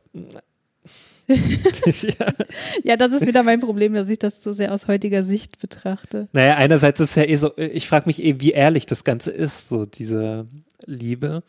Einerseits ist es ja so, dass, dass ja die Madeline oder halt die, die Judy, äh, also dass es ja eigentlich Komplott ist. Und andererseits ist es ja auch so, dass der John sie verfolgt. Ne? Also Ja, ja. eigentlich haben beide einen Plan ne? und beide, also zumindest weiß ja die, die Madeline, dass das alles ein Plan, also sie weiß ja eigentlich über alles Bescheid, dass er auch sie verfolgt und so weiter. Mhm. Ja, ja, Und er weiß halt nur die Hälfte. ja, genau. Ja, aber die, die Aufrichtigkeit der Gefühle ist ja genau das Thema, was dann der, Mm, ja. ne, im letzten Drittel nochmal ganz akut wird. Ja. Ja, sie verbringen dann halt Zeit miteinander, fahren zusammen in der Gegend rum. Also, ja, die finden sich ganz nice und möchten das auch beide offenbar. Und Mhm. ja, dann gibt's diese Szene im Wald mit dem Baumstamm und den Jahresringen, wo sie dann wieder so, ne, in Anführungsstrichen dissoziiert. ja. Und äh, wenn man das jetzt wiederum als bare Münze nimmt, und das tut er ja in der Situation offenbar, dann ist das auch wieder so unfassbar unangenehm, wie er dann versucht, so Informationen aus ihr rauszubekommen, während sie halt fast so mental zusammenbricht einfach, ne? Und sie sagt halt ganz deutlich, ich möchte nicht darüber sprechen. Sie sagt Ja. ja, nein, nein, ich möchte das nicht. Und er übt weiterhin Druck auf sie aus. Also das fand ich ganz, ganz furchtbar einfach nur. Ja, und dann äh, so sozusagen der Höhepunkt dieses Zusammenbruchs ist, dass sie sagt, sie möchte nicht sterben, aber eine Stimme in ihr befiehlt es ihr halt und dann fallen sie sich in die Arme und küssen sich so und ich dachte so, boah. Das ist, also er nutzt jetzt gerade diese Labilität, diese offensichtliche Labilität so au, aus, um sie dann Ja. zu küssen. Das fand ich so. Oh. ja, der ist eh, also der überschreitet oftmals Grenzen. Ja. Ich mir auch so dachte, komm, ey, Junge, echt jetzt? Ja, und der misst auch so mit zweierlei Maß, ne? Dann hast du als nächstes diese Mhm. Szene bei Mitch, wo sie dann auch über irgendwas sprechen und sie sagt dann so, ja, wenn du darüber nicht sprechen möchtest, dann musst du das auch nicht. Und er sagt so, ja, natürlich nicht. Wo ich denke so, ja, guck dir mal bitte an. Also da, das ist so ein krasser Kontrast, Kontrast zu dem Verhalten zuvor, was er an den Tag Mhm. gelegt hat. Ne? Da hat jemand ganz deutlich gesagt, ich möchte nicht darüber sprechen. Und er hat trotzdem die ganze Zeit weitergebohrt. Ja. Boah, einfach nur unangenehmer Typ. Ey. Aber später wird das ja eh noch viel schlimmer. Ja, ja weil es wird immer schlimmer. Oh. Ja, und dann kommt eine Szene, die fand ich auch super unangenehm, aber das lag ausnahmsweise mal nicht an dem John, als Mhm. die Mitch das Gemälde äh, zeigt, was sie angefertigt hat, ja. von Carlotta mit ihrem Gesicht aber drauf. Da dachte ich schon so, okay, Mitch, das ist jetzt schon sehr verzweifelt. Oder? ja, das ist und auch sehr offensichtlich. Ja, aber auch so unangenehm irgendwie. Ja. Ja, und John ist halt überhaupt nicht amused und sie zerstört dann Ja. auch das Bild. Also wie sie es zerstört, das fand ich dann wiederum, das konnte ich fühlen, so, dass sie da Mhm. sehr enttäuscht ist auch. Ja, aber da dachte ich so, Leute, ihr solltet einfach getrennte Wege gehen. Also offenbar ist sie ja immer noch sehr, sehr in ihn verliebt und er halt überhaupt nicht in sie und Mhm. ja, er denkt halt nur an sich selbst oder halt an Ma- Madeleine, ne? Ja. Ja, und als nächstes besucht Madeleine dann John bei sich zu Hause und dann ähm, erzählt sie von einem Traum. Und äh, er sagt, na, das, was du da beschreibst, das sind ja reale Orte, die sind doch hier in der Umgebung. Lass uns doch mal dahin fahren.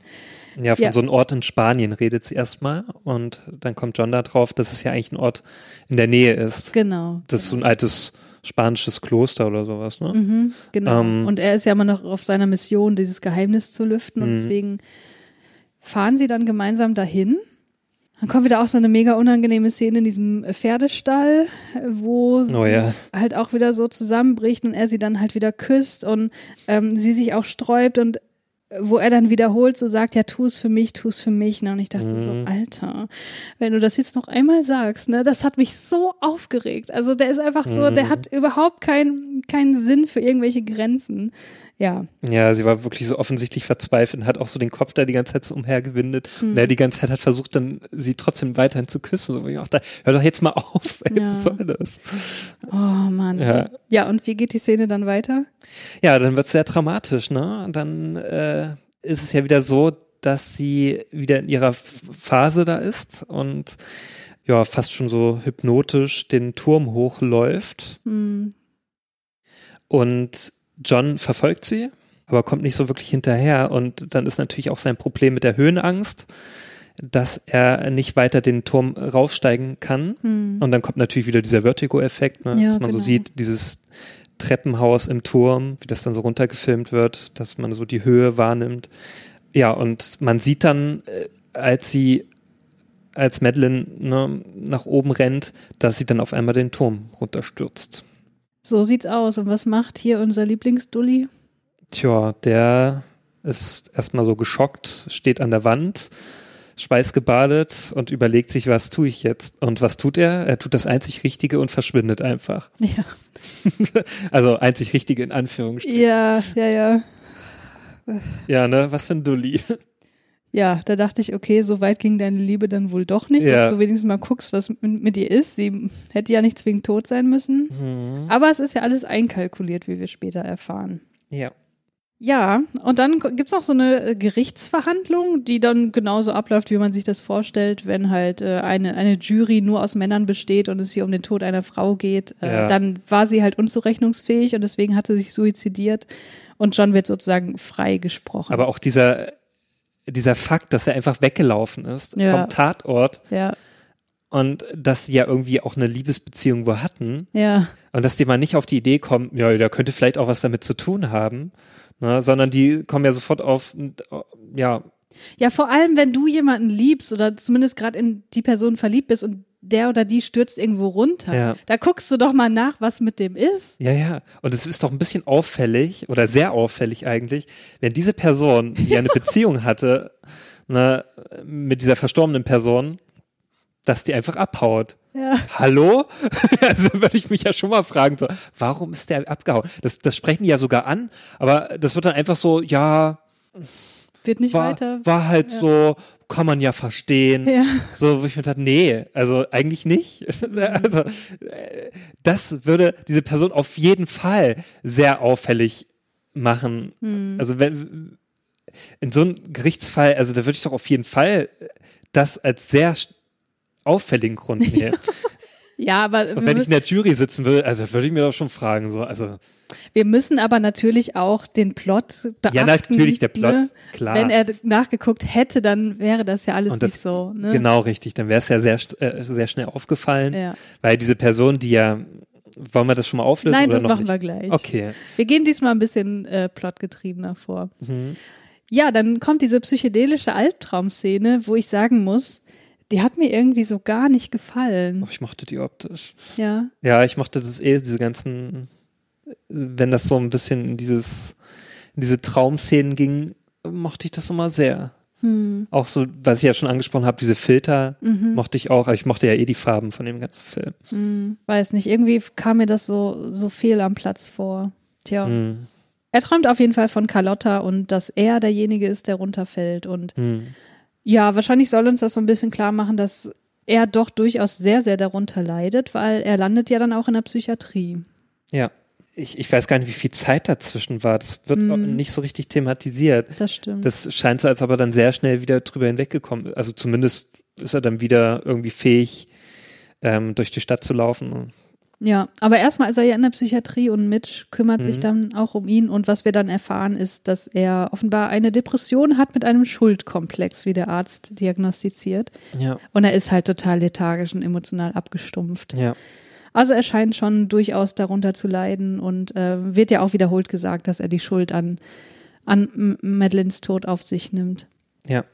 Ja, er kann aber natürlich nicht loslassen und nach seiner Entlassung sucht er halt die Orte auf, die er mit ihr verbindet und sieht sie dann wiederholt in anderen Frauen.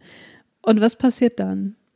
Ja, dann trifft er eine Frau, die wohl sehr ähnlich, also er sieht da sofort Madeline in ihr wieder Mm, und das jetzt nicht einfach so, dass, er, dass es dann aufgelöst wird, indem das Gesicht zum Beispiel ganz anders aussieht oder mm, mm. Ja, oder die Haare und so weiter, sondern sie sieht wirklich vom Gesicht her ja, eins zu eins wie Madeline aus. Mm, Und er verfolgt sie und sie geht in ein Hotel, das Empire Hotel. mm. Im Verfolgen ist er ja. Ja, im Verfolgen ist er jetzt geübt. Also er Mhm. geht dann auch direkt zu ihr an die Tür, klopft und ist da wirklich, wie soll man sagen, mal wieder übergriffig. sehr übergriffig, genau.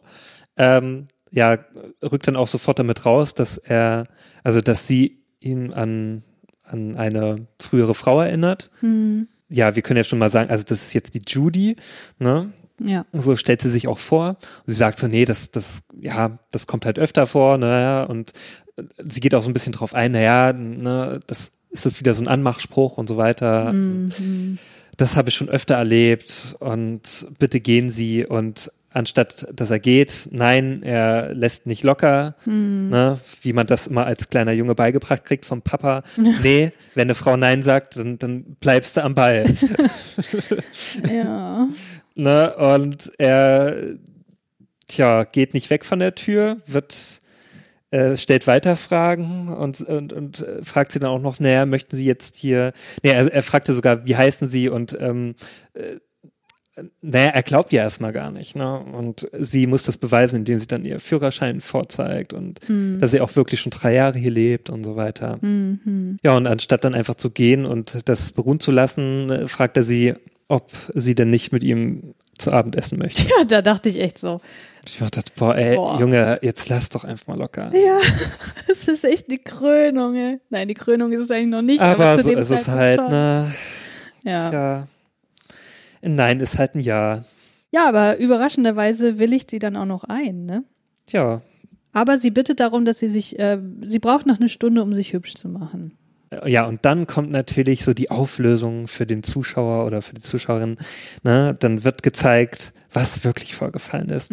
Dann kommt das große Aha-Erlebnis. Aber das ist Denn- echt, das ist so gut gemacht. Ja. Weil als Judy ist sie halt, ich finde sie halt auch glaubwürdig so. Da habe ich schon Mhm. überlegt, so ist das jetzt wirklich eine andere? Oder Ja. es gibt ja auch manchmal Doppelgänger und so. Ich muss auch sagen, also jetzt beim äh, nochmaligen Schauen, ich, der Plot war mir nicht mehr so ganz bekannt. Ja, ja, genau. Ne? Deswegen war auch wieder so, ach, ach so war das, aha. Ja, ja. So, ich habe dir auch die ganze Zeit überlegt, wie war denn das nochmal? Ist die das wirklich? Und Mhm. aha, ist sie wirklich jetzt gestorben? Und also mir war es gar nicht mehr so richtig im Kopf, ne? Ja. Weil ich glaube, das ist auch schon ein paar Jahre her. Ich habe das auch mit dir zuletzt mal geschaut, den Mm, Film. mm. Das ist bestimmt schon mehr als fünf Jahre her. Ja, ich glaube auch. Ja, und dann kam dieser große Aha-Effekt, denn diese Frau, ne, sie ist wirklich die Madeline. Oder sie ist halt wirklich, also sie ist eigentlich die Judy, aber sie hat sich als Madeline ausgegeben als diese Frau von dem, wir können das ja jetzt alles auflösen, oder? Ja, ja, ja, ja. Sie ist nämlich nicht die Frau von Gavin, denn sie hat sich nur die ganze Zeit ausgegeben als die Frau von Gavin. Denn Gavin hatte einen teuflischen Plan, denn er wollte seine Frau loswerden. ja. Und anstatt einfach so, ne, den Mord zu begehen und dann die Leiche verschwinden zu lassen, nein, er wollte das so inszenieren, dass sie Selbstmord begeht und dass das dann so aussieht, als ob irgendwie ne, der John da involviert war. Ja, oder dass er zumindest als Zeuge aussagen Oder als Zeuge, kann. genau. Und dass dass es ja glaubwürdig, suizidiert. genau, dass es ja glaubwürdig klingt, Ja. dass sie ja die ganze Zeit schon vorher diese, diesen Zustand hatte. Genau, genau. Das hat er ja dann gut damit eingeführt, der Gavin. Und in Wirklichkeit hat er ihr einfach nur das Genick gebrochen und sie die Leiche dann runterfallen lassen. Ja, das heißt, wenn er nachgeguckt hätte, dann hätte er gesehen, dass es gar nicht wirklich seine Madeleine ist. Genau. Ja, und sie, Das ist sie. Will offenbar zuerst John ein, oder sie schreibt ihm einen Brief, in dem sie das alles offenbart, aber Mhm. tja, das, äh, äh, sie überlegt sich das dann nochmal anders, weil es ist halt leider noch komplizierter, weil sie halt wirklich in den John verliebt ist. Warum auch immer.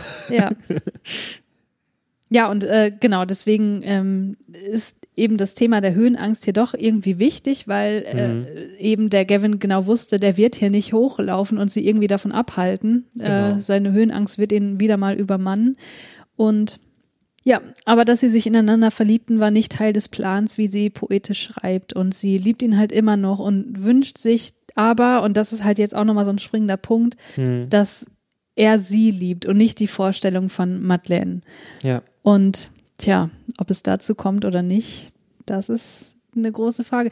Ähm, ich fand das übrigens total interessant, weil die, Hm. äh, ich will immer Madeleine sagen, Madeline, äh, die Madeline, die ist ja immer mit der Farbe Grün assoziiert. Ja. Ne? Also die hat in der ersten Szene das Kleid und halt das Auto und so weiter.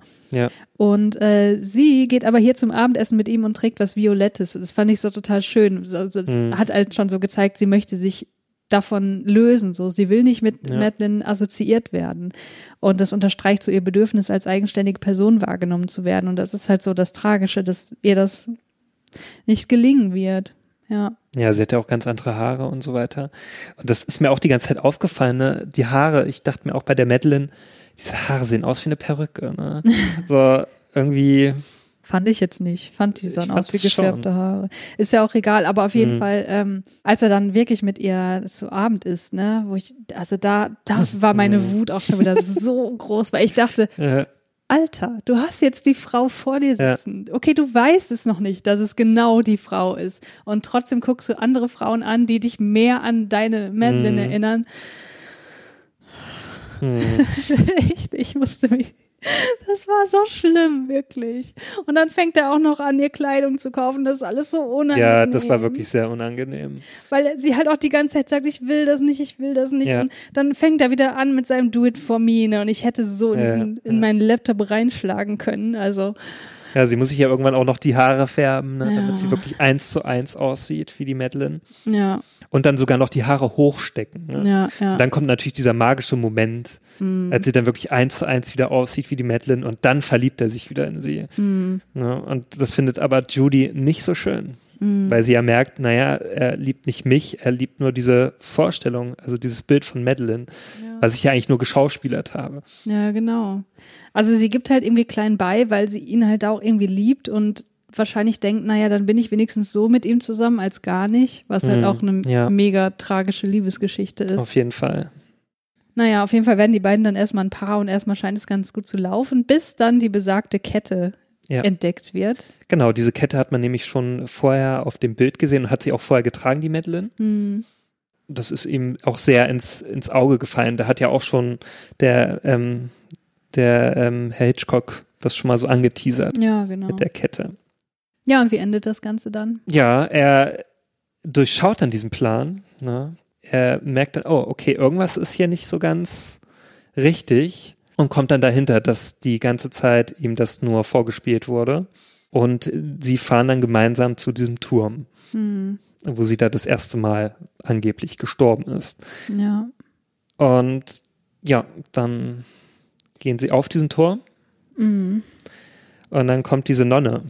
Ja, also erstmal versuchen sie dieses Ende, dieses Ende von Madeline im Glockenturm zu rekreieren. Ne? Mhm. Er zwingt sie ja dann auch noch da hochzugehen und wir müssen das jetzt irgendwie genauso machen wie damals und dann werde ich meine Höhenangst aber überwinden und dann Ja, keine Ahnung, was er sich da vorstellt, wie das Ganze dann enden soll, weil er ist halt auch mega aggro die ganze Zeit und, und Ja. beschimpft sie und ist halt, also ich, ich kann da halt auch kein Mitleid haben mit dem Typen, ne? Also ja, ja, und dann kommt halt diese Nonne vorbei und äh, dann stürzt sie halt aus dem Fenster. Also ich würde das jetzt als Unfall interpretieren, weil Mhm. sie sich halt erschreckt hat wegen der Nonne. ich habe das aber nicht so ganz verstanden, warum sie da sich so erschrocken hat. Naja, weil die halt mega aufgewühlt ist. Also die hat auch total Mhm. Angst vor dem Typen Ich und dann dachte, denkt das- sie, da kommt noch vielleicht Ja. der Gavin oder so. Aber ich dachte, das hätte irgendwie so einen Hintergrund, warum jetzt bei dieser Nonne.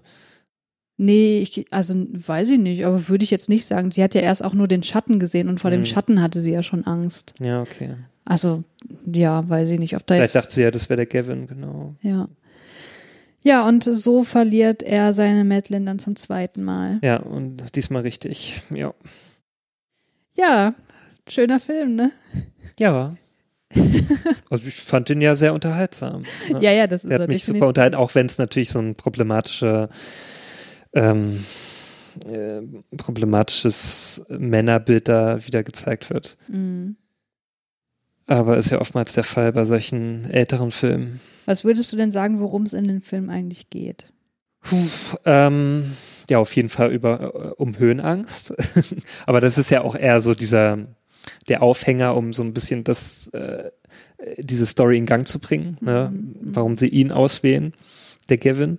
Und natürlich geht's auch so darum, die Frage, liebt man nur das Bild, äh, also liebt man das Bild einer Frau oder liebt man irgendwie ihr Inneres? Ne? Das ist Mhm. ja auch äh, das, was die ganze Zeit dann auch zum Schluss, Mhm. ähm, was man sich selber auch fragt beim Zuschauen. Ja. Und was natürlich sich auch die Judy fragt, ne? liebt er mich wirklich jetzt so, wie ich bin oder nur das Bild von einer Frau? Mhm. Ja, Sonst noch was? natürlich noch diese äh, Beziehung zwischen Mitch und, und John, Ja. ja. also von der früheren Beziehung, was auch irgendwie nicht aufgearbeitet wurde, Mhm. was nie so richtig ausgesprochen wurde. Ja, das ist natürlich auch etwas problematisch, Mhm. äh, besonders für Mitch, für ihn ja irgendwie nicht. Ähm, ja, und natürlich äh, so eine toxische Beziehung zwischen Gavin und Madeline. Also das ist ja wirklich sehr toxisch, wenn er sich da ja, Gavin und Madeline auch und John und Madeline ja auch. Ja. Ja. Aber ich meine natürlich jetzt seine echte Frau, Madeline. Ja, aber findest du die andere Beziehung nicht toxisch? Ja, ja, doch, das ist das auch. Ja.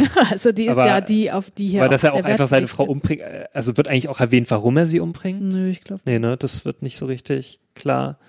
Aber dass er ja auch, also der scheint ja auch irgendwas, ja, das auf einen sehr unbürokratischen Weg lösen zu möchten. Ja. Äh, äh, möchte er das lösen. Also, ja. Ja, Das hat ja, der hat ja auch ein Frauenbild, was, was sehr problematisch ist. das hast du richtig erkannt, würde ich sagen. Also ich würde sagen, in diesem Film geht es um Frauenhass und Misogynie in erster Linie. Ja, Weil, ähm, ich meine, das mit der toxisch, toxischen Beziehung, also da würde ich jetzt, ja gut, du hast völlig recht, da sind beide Beziehungen hier irgendwie äh, sehr von gekennzeichnet, aber ähm, was sie halt auch oft so mitschwingt, ist, dass die Frauen, also die Frauen in diesem Film, die sind vor allem für John, wir fokussieren ja ganz stark auf ihn, die sind eben nicht nur interessant, sondern auch nur dann akzeptabel, wenn sie dem Mann irgendwie dienlich sind. hm, ja. Ne, also wenn die, wenn die Madeline seinen Vorstellungen entspricht, wenn die ne, seinen, seinen Vorstellungen von Schönheit entspricht und ähm, das tut, was Madeline tun würde, so dann, dann ist es okay. Aber wenn, sobald sie davon abweicht, sobald sie irgendwie eigene Gefühle äußert oder so oder eigene Mhm. Bedürfnisse, dann werden die konsequent abgebügelt, werden überhaupt nicht wahrgenommen, werden nicht ernst genommen.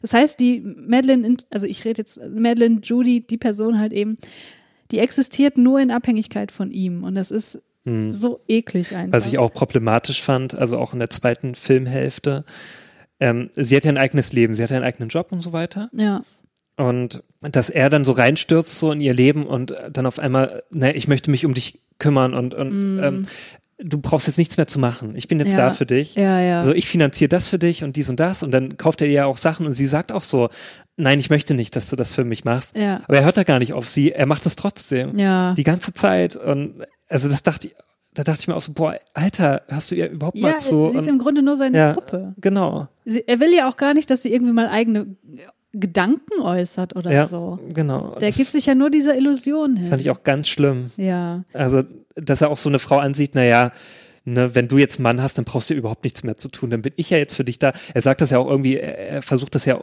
so zu erklären, ich habe dich gerettet, so, Mhm. ne, und darum bin, äh, äh, muss ich mich jetzt um dich kümmern. Mhm. Und er versucht das irgendwie mit hier, äh, in China macht man das so, ne, da sagt man, wenn man da jemanden rettet, dann ist man äh, sein Leben lang für ihn verantwortlich Mhm. und tralala. Und das ist jetzt so die Rechtfertigung, dass er ihr da ständig nachsteigt. Ja, Ähm, tja, sehr schlimm. total. Ja, und was halt auch so durch den ganzen Film sich zieht, finde ich, ist so dieses Able ist diese Ablehnung des Weiblichen an sich. Hm. Das fängt ja schon an, wenn er da am Anfang jammert über sein Korsett oder auch wie er dann ähm, Mitch, Mitches Dessous-Designs sehr skeptisch gegenüber eingestellt ist, Hm. wo sie ja so, so zeigt oder so, so steht für so einen unverkrampften Umgang mit Sexualität und vor allem Sexualität der Frau, ne? Ähm, also sie erklärt dann auch, der BH, der ist so und so designt, weil dann hast du halt nicht mehr die Ja. Träger und bla bla bla. Und er mystifiziert aber die Sexualität der Frau und die Frau an sich halt die ganze Zeit, ne? So generell, Ja. so diese Frau als Mysterium, ne? Davon geht für ihn halt so der Reiz aus. Also er ist überhaupt nicht daran interessiert, sich wirklich mal mit den Frauen auseinanderzusetzen. Ja. Und was die antreibt und, und was die beschäftigt im Leben und so, das ist voll, völlig irrelevant so. Ja, dass er das auch schätzt, was, was Mitch äh, macht, ne? Das, Ja. Sie ist ja sehr talentiert. Also sie ist ja so eine fast schon Ingenieurin, ne? Ja, ähm, ja. dass sie da BHs entwirft und ähm, sogar, also so selbsttragende ähm, entworfen hat. Ja, ja. Also dass man da nicht sagt, so wow, das ist ja krass, was du da machst und so. Nö, er Oder- sagt oder ja, das ist ja unter deinem Niveau, mit sowas solltest du dich Genau. nicht beschäftigen. Und dass sie auch äh, sehr talentiert ist im Malen und ne, dass, dass er da nicht mal so ein Lob übrig hat, dass er sagt, wow, das ist echt gut gelungen. Auch Mhm. Ja. wenn es ein bisschen cringy ist mit diesem Selbstporträt. ja, das stimmt. Aber trotzdem sah das ja sehr gut aus. Also sie Mhm. ist ja auch, ja, wie ich schon sagte, sehr talentiert. Ähm, ja, und was, was Mhm. Ja, macht er? er fordert nur die ganze Zeit emotionalen Ja. Support von ihr ein. Er macht nichts für sie, gar nicht. Ja, eigentlich jammert er immer nur rum bei ihr. Sie ist eigentlich nur da, damit er sich ausheulen kann. ja. Ne? Und dann geht er eigentlich wieder Ja. und lässt sie alleine und ja, es ist ja vieles unausgesprochen zwischen den beiden. Mhm. Ja, und dann hast du halt noch dieses Thema Romantisierung von psychischen Störungen. Mhm. Ähm, na, dieses, wenn wir uns lieben, dann bist du geheilt. Äh, kann ich auch nur kotzen, ehrlich gesagt. Also sorry, dass ich hier Ja. so deutlich, aber das bringt ihm halt auch wieder so in die Gelegenheit, äh, ganz paternalistisch aufzutreten und so. Und dann hat er halt mit Mitch eine, äh, einen Gegenentwurf einer Person, einer Frau, die ihm auf Augenhöhe begegnet. Mhm. Aber das macht sie halt für ihn so komplett uninteressant in sexueller Hinsicht. So. Und das ist einfach, Er muss halt den Beschützer spielen, ne? Das, das findet er ganz toll. ja, So den Versorger und Beschützer. ja. Ja. Ja, das waren so die Probleme, die ich mit diesem Film hatte. Also vor allem mit der Person, von, mit, mit allen männlichen Personen in diesem Film Ja, quasi. also die sind wirklich sehr problematisch. Sind ja eigentlich auch nur zwei, aber Ja. boah, nee. ja, aber denkst du denn, das ist so eine Kritik von Hitchcock? Also ist das denn auch wirklich von Hitchcock so gedacht? Naja, ich sag mal so, das ist ja so deutlich, dass ich Mhm. mir nicht vorstellen kann, dass er damit irgendwie zeigen wollte, guckt, so sind wir, so sind wir Männer halt und ist doch alles Mhm. supi. Also da ist ja schon, äh, ich denke mal, dass da schon Selbstkritik und Kritik an der Ja. Männerwelt irgendwie schon drin steckt. Ja, also, das hoffe ich doch. Also, die sind ja schon offensichtlich negativ dargestellt. Also, das ist der eine, der ist ja ein Mörder, ne, ein offensichtlicher. ja, Und der andere ist äh, sehr übergriffig. ja, Ja, und misogyn. Und also, da haben wir ja nicht zwei Männer, die sich gerade mit Ruhm bekleckern. nee, überhaupt nicht. Also wo man vielleicht sagen müsste, dass den Schritt macht Hitchcock jetzt vielleicht nicht, aber das ist vielleicht auch was, da würde ich vielleicht wirklich sagen, das ist seiner Zeit geschuldet oder Mhm. wüsste ich auch nicht, wie man das jetzt in diesem Film konkret hätte anders darstellen können, aber er macht das Ganze, also er führt das Ganze ja auf Individuen zurück. Also er macht ja nicht den Punkt nach dem Motto, wir leben in einem patriarchalen System und deswegen ist das so, sondern Ja. es sind ja diese einzelnen Typen, die halt so scheiße sind. Aber das ist vielleicht auch wirklich dann zu viel verlangt für einen, einen Film von 1958. Ja. Auf jeden So. Fall. Aber ja, ich, ich, ich würde sagen, das ist ein Film, der Misogynie zeigt, aber der nicht misogyn ist. So. Ja. Nö, weil die, also wir haben ja zum einen auch Mitch, ähm, die ja auch ähm, so die das Frauenbild vertritt einer ja, Selbstständigen und Ja. auch für damalige Zeiten schon recht progressiv. Ähm, Ja, fand ich auch. Ich meine, sie muss halt auch leiden und in der zweiten Hälfte kommt sie gar nicht mehr vor. ja, Aber immerhin stirbt sie nicht. Das ist ja, Ja. vielleicht auch schon mal was. genau. Ja, ich bin ein bisschen zynisch. Naja. Ähm, ja, also so viel zum Film erstmal. Hast du noch weitere Dinge, die du beitragen möchtest? Nein. Dann äh, lass uns doch mal sanft zum nächsten Thema überleiten. Was würdest du denn sagen, wie die, also kannst du noch mal zusammenfassen, welche Rolle die Höhenangst hier im Film spielt und Mhm. wie das Ganze so eingewoben ist? Ja, also die wird ja auch direkt am Anfang des Films eingeführt. Wir sehen ja auch, wie äh, John dann diese Höhenangst entwickelt.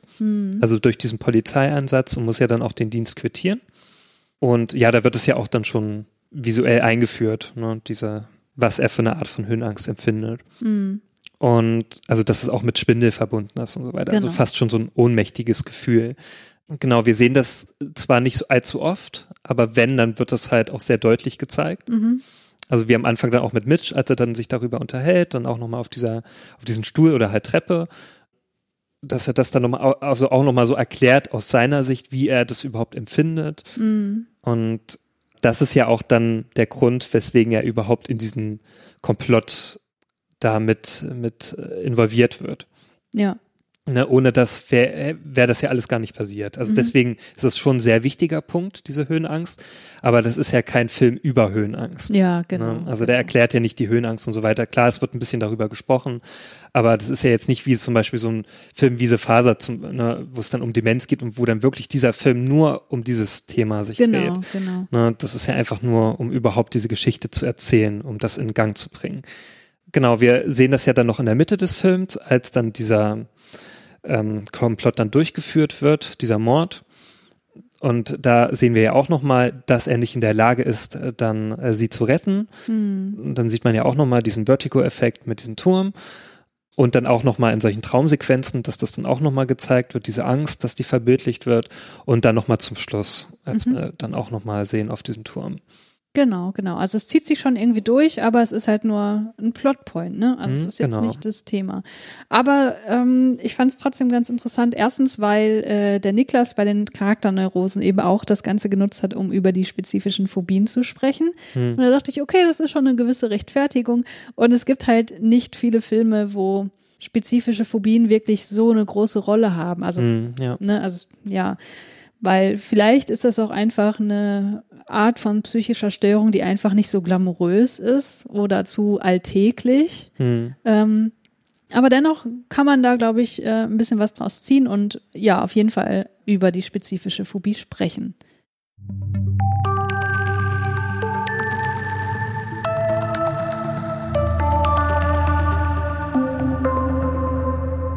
Ja, Julius, was verstehst du denn eigentlich unter einer Phobie? Ja, also unter einer Phobie äh, verstehe ich eine krankhafte Angst vor irgendetwas. Mhm. Hast du ein Beispiel neben der Höhenangst? Eine Spinnphobie zum Ja. Beispiel. Also ich habe eine Spinnphobie. Würdest du wirklich sagen, du hast eine Phobie oder du ekelst dich nur? ich weiß nicht, ich kann das manchmal nicht, nicht unterscheiden. Ja. Also äh, klar, ich kann Spinnen auch wegmachen so selber, aber ich schon allein diese Vorstellung von einer Spinne und wenn ich die sehe, ich das löst bei mir so einen richtig großen Ekel und aus. Aber Angst, ich weiß nicht, ob es unbedingt Angst ist, aber ich glaube, ja, vielleicht würde ich eher sagen Ekel. Aber ich, ich würde auch sagen, ich habe auch so ein, eine Höhenangst habe ich auch in gewisser Weise, aber nicht so schlimm wie jetzt hier der der John. Also zum Beispiel, ich habe das mal gemerkt, als ich auf einem Hochseilgarten war. Ich glaube, da war auch so das erste Mal, dass ich das so empfunden habe. Da war ich Anfang 20.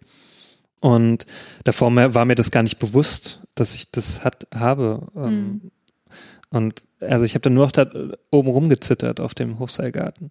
Zittern ist ein gutes Stichwort. Wie fühlst du dich denn in solchen Situationen, wo du Angst hast? Kannst du da noch ein bisschen mehr Ja. Symptome sammeln? Unsicher, hilflos, Hm. so wie versteinert. Mhm. Ähm, Und so körperlich? Also zittern hast du schon gesagt, sonst Ja. noch irgendwelche Sachen? Na, wie als wenn dich irgendwas zuschnürt. So, Okay, ne? ja. so die Luft bleibt so weg. Man kann gar nicht mehr so richtig atmen. Und natürlich Schweiß, äh, der Mhm. sich bildet. Herzrasen vielleicht? Ja, Herzrasen auf jeden Fall auch. Magenschmerzen. Ja. Hm. Ja, da hast du schon einige Sachen genannt, die so zu dieser klassischen Angstreaktion gehören. Erstmal kurz die Kriterien für die spezifische Phobie. Also wenn wir eben eine Phobie haben vor einem ganz bestimmten Reiz oder einer bestimmten Situation, dann nennt man das eben spezifische Phobie. Es gibt auch die Hm. generalisierte Angststörung, die ist zum Beispiel eher so gekennzeichnet durch so eine allgemeine, auch rationale Kriterien übersteigernde Angst oder Sorge. Hm. Und dann hast du halt noch sowas wie die Panikstörung, die eben gekennzeichnet ist durch Panikattacken, die Mhm. so weit gehen, dass die Leute das Gefühl haben, dass sie jetzt gleich sterben. Ja. Ähm, das, also Panikattacken kannst du bei der spezifischen Phobie auch haben, aber generell ist die eben in erster Linie aus, ähm, gekennzeichnet durch eine ausgeprägte Angst vor einem spezifischen Objekt oder einer spezifischen Situation. Und das Ganze äußert sich eben dadurch, dass die Konfrontation mit, der, mit dem phobischen Reiz fast immer eine unmittelbare Flucht- oder Angstreaktion hervorruft. Der phobische Reiz oder die phobische Situation werden daher vermieden, also aktiv vermieden oder nur unter, äh, unter starker Angst ertragen. Und äh, wichtig ist noch, die Angst geht über das Ausmaß der tatsächlichen Gefahr durch den spezifischen Reiz oder die spezifische Situation hinaus. Also das Mhm. ist jetzt nicht einfach nur eine, eine Sorge oder so ein Erschrecken darüber, dass jetzt hier eine Spinne an der Wand ist, sondern Mhm. das ist wirklich eine deutlich der Situation unangemessene Angstreaktion. Ähm, um eine Diagnose zu bekommen, muss die Phobie mindestens sechs Monate anhalten.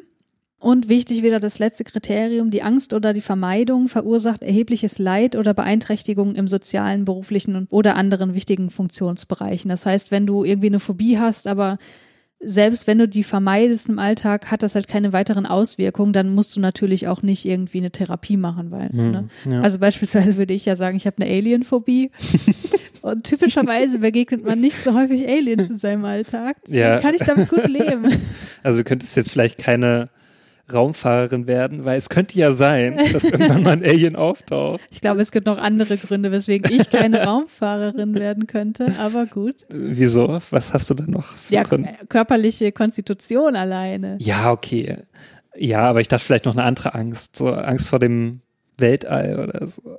Ja, das löst schon gewisse Ängste bei mir aus, aber ich würde, ich, ich gehe davon aus, dass das in erster Linie ein, ein, ein, ein meinen Geist übersteigertes Gefühl der, der Krassheit wäre. Ja, ich also ich, ich weiß nicht, wie ich es gut ausdrücken Ich glaube, ich kann es kann. nicht fassen, Ja, ich, ja, ja, genau. wenn ich da im Weltraum wäre. Naja, zurück zur spezifischen Phobie. Ähm, du hast ja gerade schon Spinnen genannt. Fallen dir noch weitere typische angstauslösende Reize ein? Also es gibt ja auch immer mal so irgendwelche äh, Gossip-Seiten irgendwie mit, mit den besondersten Phobien oder so ein Kram. Ja, also ich habe da auch schon einiges so gelesen, aber ach, puh. Also vielleicht Angst vor vor weiten Plätzen oder sowas. Mhm, ja. Oder auch Enge, so äh, Ja. eine, eine Platzangst. Ja.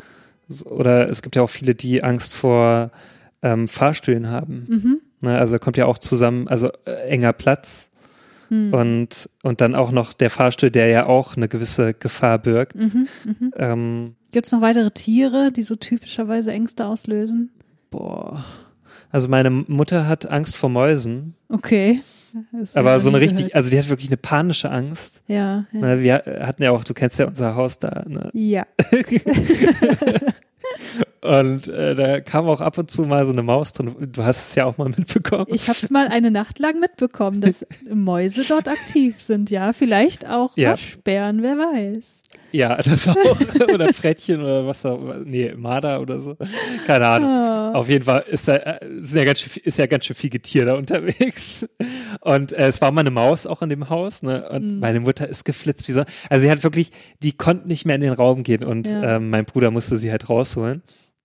Ich meine, das ist alles überhaupt nicht witzig, ne? Es hört sich Ja. witzig an, aber für die Person ist das halt überhaupt nicht Ja, ja, lustig. ja, für mein, also sie, äh, also da erlebe ich meine Mutter, wenn sowas nochmal passiert, da sehe ich dann wirklich Angst bei ihr. Ne? Ja, sie ja. hat da wirklich panische Angst, sie kann das nicht äh, abhaben. Ne? Mm, Ja. mm, Also das würde mir noch einfallen. Ich glaube, das kommt auch gar nicht so selten vor, Angst vor Mäusen oder so Nagetiere. mm. Ja, ich glaube, das geht auch so ein bisschen einher mit Angst vor Keimen, weil Ratten Mm. ja so mit, mit. Krankheiten auch assoziiert sind. Genau.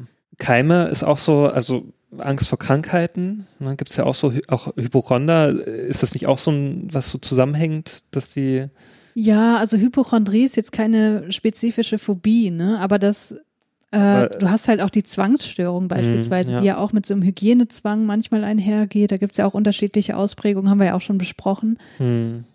Ja, also genau, Tiere sind so ein Komplex, also Schlangen sind da auch Ja, noch okay. äh, ganz verbreitet, Spinnen, Insekten, Vögel, dann Naturgewalten, also Höhen, hm. äh, Wasser, Gewitter. Ja, Gewitter äh, gibt's ja wirklich sehr viel, äh, da kenne ich auch viele. Ich hatte noch nie Angst vor Gewitter. Hm. Ich finde das immer irgendwie faszinierend und eigentlich schön, muss ich sagen. Besonders, naja, zumindest wenn man irgendwie sicher ist zu Hause. Ne? Also Ja, wenn ja, ich klar. unterwegs bin, mag ich das natürlich auch nicht. Da denke ich mir auch so, ah, shit, mir könnte ja ein Baum auf den Kopf fallen oder sowas. Aber das ist ja auch eine begründete Angst, ne? Genau, ja, da ist man ja einer Gefahr ausgesetzt, einer gewissen Ja. Gefahr. Aber zum Beispiel drin im Haus, da fühle ich mich sicher und ich habe da noch nie Angst empfunden, wenn Mhm. Gewitter war. Da ja, kenne ich, aber schon, auch. weil mein Elternhaus hatte keinen Blitzableiter, insofern Oh. hatte ich da schon Angst, aber das ist Wow. halt auch wieder begründet. Okay, ne? ja. Ja, ähm, genau, An Angst vor Situationen, also Brücken, Aufzüge, geschlossene Räume hast du schon genannt. Und dann eine Phobie, die so rausfällt, warum erzähle ich dann gleich nochmal, ähm, ist die Pho- Phobie vor Blut oder Injektion oder Verletzung. Sowohl zu sehen als auch selber zu erhalten. Also ich hatte zum Beispiel als Kind Spritzenphobie auch ganz stark. Ich habe als Kind wirklich nur rumgeschrien wie sonst was. Ja, pass auf, wenn du jetzt schon darauf eingehst, dann mache ich das jetzt zuerst. Ähm, wenn du so eine Spritze gesehen hast, du hast rumgeschrien, ist dir sonst Ja. noch irgendwas passiert, körperlich gesehen? Äh, Ich hatte fast Blackouts. Also ich habe da wirklich, ich bin da rumgeschrien und äh, habe rumgestrampelt und die mussten mich festhalten. Da mussten sogar manchmal andere ähm, Schwestern noch reinkommen und mich festhalten, damit Mhm. die mir äh, eine Spritze geben konnten. Mhm. Ich hatte so eine große Angst gehabt. Das hat sich im Jugendalter dann gelöst, Mhm. aber da brauchte ich lange Zeit dafür, um überhaupt äh, das zu überwinden. Ich glaube, das war dann bei diesen längeren äh, Krankenhaus, äh, Krankenhausaufenthalt, da hat sich das dann ganz gelöst, weil ich da so viele Spritzen bekommen habe. Da Mhm, musste ich mich mhm. dann dran gewöhnen. Da habe ich das dann irgendwie überwunden. Ja. Ähm, aber als Kind war es ganz schlimm. Also schon allein diese Vorstellung, ich krieg eine Spritze heute, das, das war so schlimm für mich. Das war mit das Schlimmste überhaupt. Mhm. Ja. Ja, die Blut- oder Spritzenphobie, die hat nämlich eine einzigartige physiologische Angstreaktion, die sich von der Angstreaktion bei anderen phobischen Reizen unterscheidet. Und du hast es Mhm. gerade mit dem Blackout so ein bisschen angedeutet. ja. Weil normalerweise, wenn du eine Angstreaktion hast, dann steigt dein Blutdruck, dann steigt deine Herzrate. Das heißt, du kriegst Herzklopfen und so weiter. Mhm. Ne? Und bei der Blut- oder Spritzenphobie ist das so, dass die Herzrate nur kurz ansteigt und dann fällt der komplette Kreislauf komplett in den Keller. Also der Blutdruck Mhm. sinkt, ähm, die Herzrate sinkt und die Person kann dann wirklich ohnmächtig werden. Hm. Ähm, und das ist halt, also erstmal, warum das so ist, das weiß man nicht genau, warum das ausgerechnet bei dieser Art von Phobie so ist. Und es ist natürlich eine enorme Herausforderung für die Therapie, weil wenn du jetzt eine Expositionstherapie machst, die, auf die ich jetzt heute nicht weiter eingehen werde, weil das ist einfach ein zu großes Thema nochmal, aber die basiert ja darauf, dass du einer Person einem Phobie auslösenden Stimulus aussetzt und die Person aber merkt, ich habe Hm. jetzt zwar eine Angstreaktion, aber ich sterbe jetzt nicht daran. Ja. Die Angstreaktion flacht irgendwann wieder ab und du beruhigst dich. Ne? Und wenn du aber in Ohnmacht fällst, ja, dann kannst Dann du halt auch nichts ja machen. nicht, genau, so. Dann merkst, merkst halt nicht mehr, dass es, dass es äh, abflacht. Hm. Ja. Ja, aber genau bei dem Thema, also wir wollten, also ich wollte jetzt auf das Thema der körperlichen Angstreaktion hinaus, weil das wollte ich noch ein bisschen erklären, wie es eigentlich dazu kommt. Wie würdest du denn sagen, ist das im Film dargestellt? Kannst du das nochmal kurz zusammenfassen? Du hast ja gerade schon so ein paar, also einfach nur kurz die Symptome, Mhm. die wir sehen bei ihm. Ja, auch Starre. Also Mhm. der kann sich auch nicht mehr bewegen. Schweißbildung. Mhm. Ja, Herzrasen kann man schlecht sagen, das kann man ja irgendwie nicht so richtig sehen, aber Ja. ich glaube auch das ähm, kommt dazu. Ja, ja. Ähm, ja, auch Sprachlosigkeit, der kann ja nicht mehr Mhm. irgendwie sich artikulieren und so. Ja. Der ist ja wie versteinert, ja. Also das war immer so das Auffälligste, dass Genau. er dann nur noch in der Ecke stand und nicht mehr handeln konnte. Genau, also er hat so eine klassische Freeze-Reaktion. Ja, ne? Er genau. friert so ein, genau. Ja, also diese Symptome, die du gerade genannt hast, die entstehen durch einen sehr komplexen Regelkreislauf, den ich mehrmals im Studium auswendig lernen musste und mittlerweile wieder vergessen habe. Aber ich möchte das jetzt trotzdem erklären, weil das hat so einen wunderschönen Namen, der sich so schlau anhört. Pass Mhm. auf. Das Ganze basiert auf der Hypothalamus-Hypophysen-Nebennierenrindenachse oder Oh. auch HPA-Achse oder Stressachse genannt. Schon wieder vergessen. Und das Ganze läuft folgendermaßen ab. Ein Stressor wird erstmal wahrgenommen, also ne, durch deine normalen Wahrnehmungsorgane und Rezeptoren und so weiter. Und unter anderem in der Amygdala, das ist ja Mhm. kennt man ja so als das Emotions- oder Angstzentrum, wird Ja. es oftmals so bezeichnet, wird dann dieser Reiz als bedrohlich wahrgenommen. Und wenn das passiert, dann wird die Freisetzung des sogenannten adrenokortikotropen Hormons stimuliert. Und zwar aus dem Hypophysenvorderlappen, deswegen kommt die Hypophyse hier vor. Und äh, dieses Hormon, das wird auch ACTH abgekürzt, das reißt dann sozusagen durch den Körper und löst dann die Freisetzung von Cortisol aus, und zwar in der Nebennierenrinde. Und dieses Cortisol, das kennt man auch als Stresshormon, hast du Hm. sicherlich schon mal Ja. gehört. Daraus entstehen dann zahlreiche Stresssymptome. Deswegen ist Cortisol sowohl im Blut als auch im Speichel immer ein guter Indikator für, wie, wie gestresst jetzt jemand gerade Hm, ist. Ne? ja. Also das wird dann, wenn du Stressexperimente äh, machst, äh, wird das dann dadurch beispielsweise gemessen. Mhm. Ja, das ist aber nur eine, eine Seite der Medaille. Durch den Stressor wird aber auch das sympathische Nervensystem angeregt, äh, wodurch dann Noradrenalin und Adrenalin ausgeschüttet werden. Also Adrenalin hast du sicherlich auch schon gehört als ne, ähm, Mhm. Stresshormon äh, oder ne, man sagt ja auch so, ne, ich, ein Film hat viel Adrenalin ausgelöst, so beispielsweise. Ne? Ja, und dieses komplexe Zusammenspiel von Hormonen ruft dann die physiologische Angstreaktion hervor. Und dann gibt's auch noch Feedback-Schleifen. Äh, das ist mega komplex, was dann sozusagen diesen Regelkreislauf kontrolliert, sodass das auch irgendwann dann wieder abflacht, ne? damit Mhm. das nicht sich selbst verstärkt die ganze Zeit. Und das Ganze ist natürlich adaptiv. Das hat schon eine Funktion. Ne? Also der Körper soll auf Bedrohung reagieren können. Ja. Zum einen beispielsweise durch die Freeze-Reaktion, das heißt, sich quasi totstellen, also dass der Ja. potenzielle, die potenzielle Bedrohung einen nicht angreift, oder natürlich um den Körper zu energetisieren, um die Muskulatur ähm, beispielsweise bereit zu machen, dass man wegrennen kann. Also dadurch hast du halt auch eben diesen erhöhten Muskeltonus, das heißt, du bist angespannt, ne? Ja. Das Hungergefühl wird redu reduziert, die Müdigkeit wird reduziert, der Sexualtrieb wird reduziert. Also alles, was akut nicht so wichtig ist, wird Mhm. einfach runtergefahren. Und du hast auch unter anderem eine erhöhte Hautleitfähigkeit, also dass äh, du kriegst zum Beispiel schweißnasse Hände, ne, hast du ja auch gerade gesagt. Ja, und es ist zwar potenziell adaptiv, aber bei Personen mit spezifischer Phobie tritt diese Angstreaktion bei Reizen oder in Situationen auf, die eben nicht potenziell lebensgefährdend sind. Na, also die Reaktion ist in der Situation unangemessen. Das ist sozusagen die Besonderheit daran.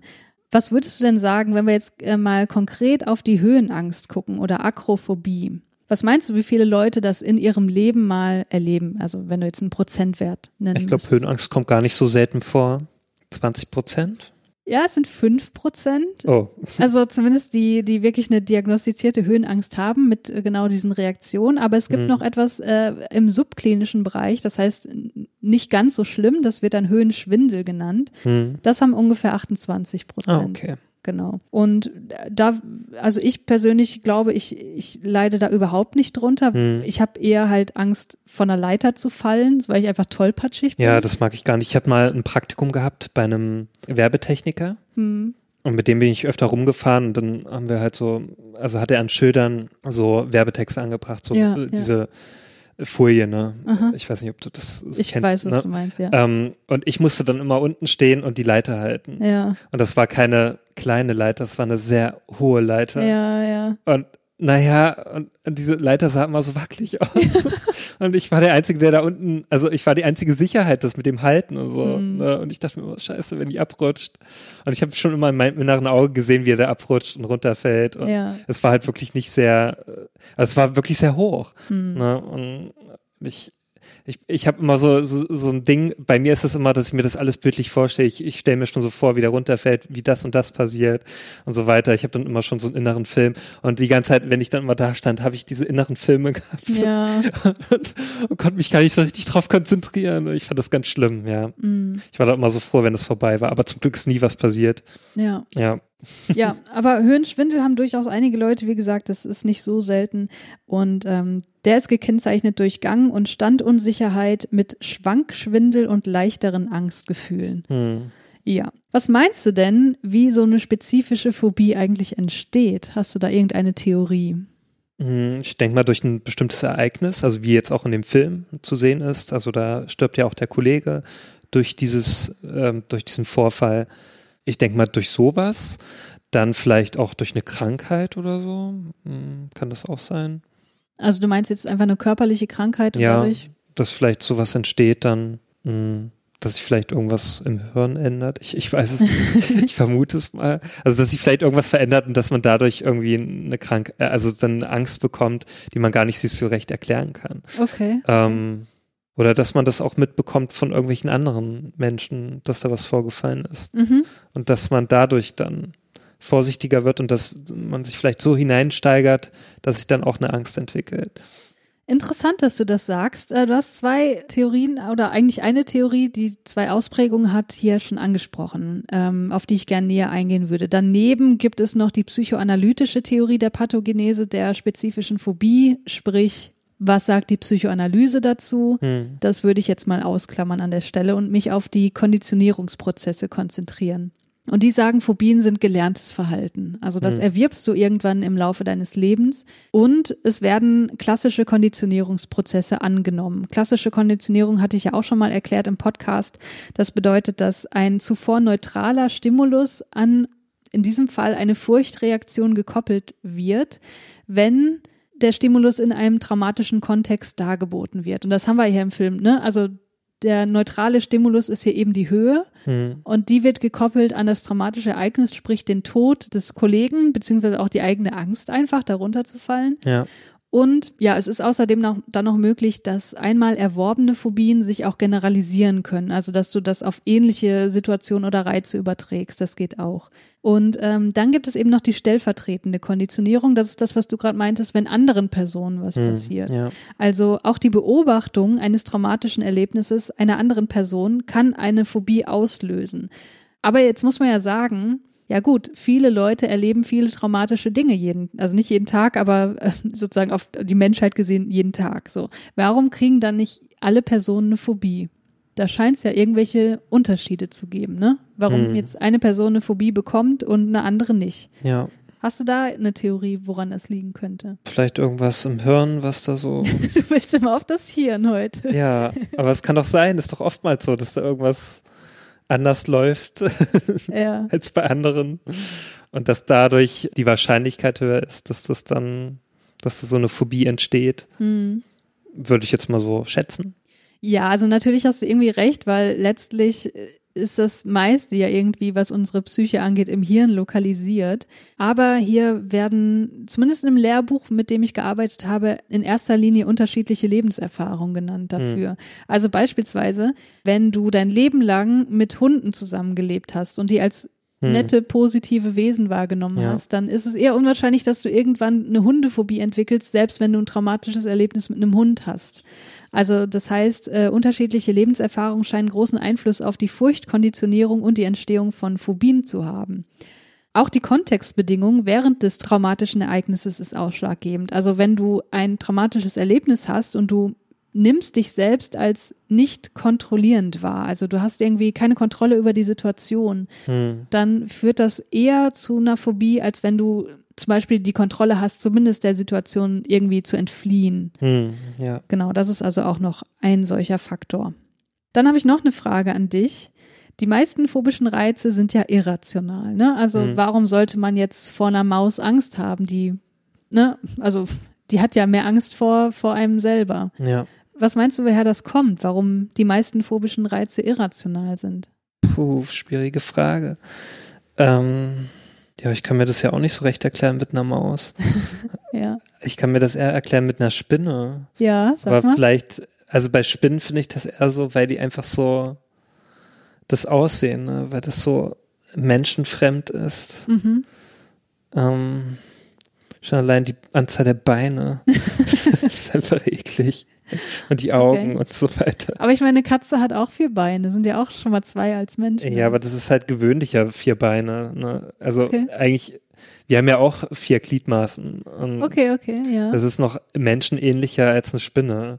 Okay, und du meinst, allein die Bewegung und so weiter. Und auch, du sagst ja auch, du hast eine Angst vor, vor Aliens. hm. Und Aliens sehen ja auch sehr anders aus. So, ne? nicht die Aliens, vor Ja, denen ich okay. Angst habe. Die sind schon sehr humanoid. Schon, ja, man stellt sich ja oft so vor, Aliens menschenähnlich. Aber was ist denn beispielsweise mit Angst vor engen Räumen?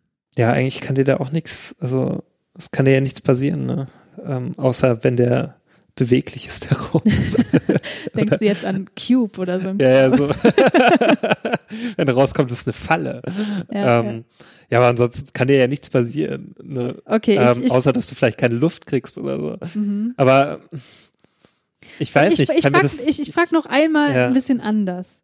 Warum haben wir denn keine Angst vor Autos oder vor Schusswaffen? Die sind doch viel tödlicher als. Mäuse. Ja, vor Schusswaffen hätte ich schon Angst, wenn die so vor mir ist. Aber hättest du eine, würdest du eine Angst, eine phobische Reaktion bekommen, wenn du eine Pistole Nee, wenn, sehen dann ist würdest? es ja gerechtfertigt. ja, Und wenn die nicht geladen ist und so und einfach nur da rumliegt, dann Ja. hätte ich ja keine Angst. Da hätte ich eher, würde ich eher vielleicht eine Faszination entwickeln. Ja. Würde ich mir die, würde ich anfassen, begutachten. ja, ja. Da würde ich ja nicht wegrennen.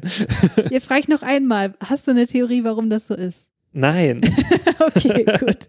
Dann äh, führe ich das jetzt mal aus. Ja, bitte. Wir haben selten Phobien vor etwas, was realistisch gesehen eine große Gefahr ist.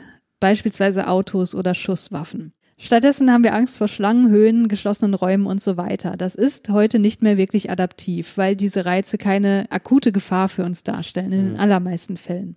Und daher schließen die EvolutionspsychologInnen, welche Reize eher zu Phobien führen, scheint evolutionspsychologisch begründet zu sein. Es wird argumentiert, dass wir eine angeborene Lernbereitschaft haben, die durch evolutionäre Prozesse erworben wurde, die determiniert, vor welchen Reizen wir Angst haben und vor welchen eher nicht so sehr. Das heißt, die Personen in unserer evolutionären Vergangenheit, also wenn du jetzt wirklich hunderttausende Jahre zurückgehst, ne, also Mhm. ich rede von solchen Zeitskalen, Ja. dann haben diejenigen, die eher eine größere Furcht hatten vor einem potenziell lebensbedrohenden Reiz, wie zum Beispiel einer Großkatze, eine höhere evolutionäre Fitness, weil, weil die Mhm. hatten Angst, die sind weggerannt und haben überlebt. Ne? Ja. Die, die keine Angst hatten, hatten halt Pech dann in der Situation, Hm. gegebenenfalls.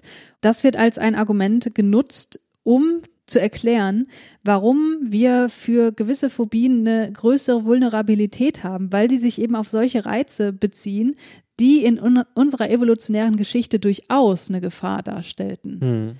Und wir können insofern keine Angst vor Schusswaffen oder ähm, Autos entwickeln, weil die evolutionär gesehen noch viel zu neu sind. Stimmt. Ja. So, also das ist eine Erklärungs, ein Erklärungsmechanismus Ja. dafür.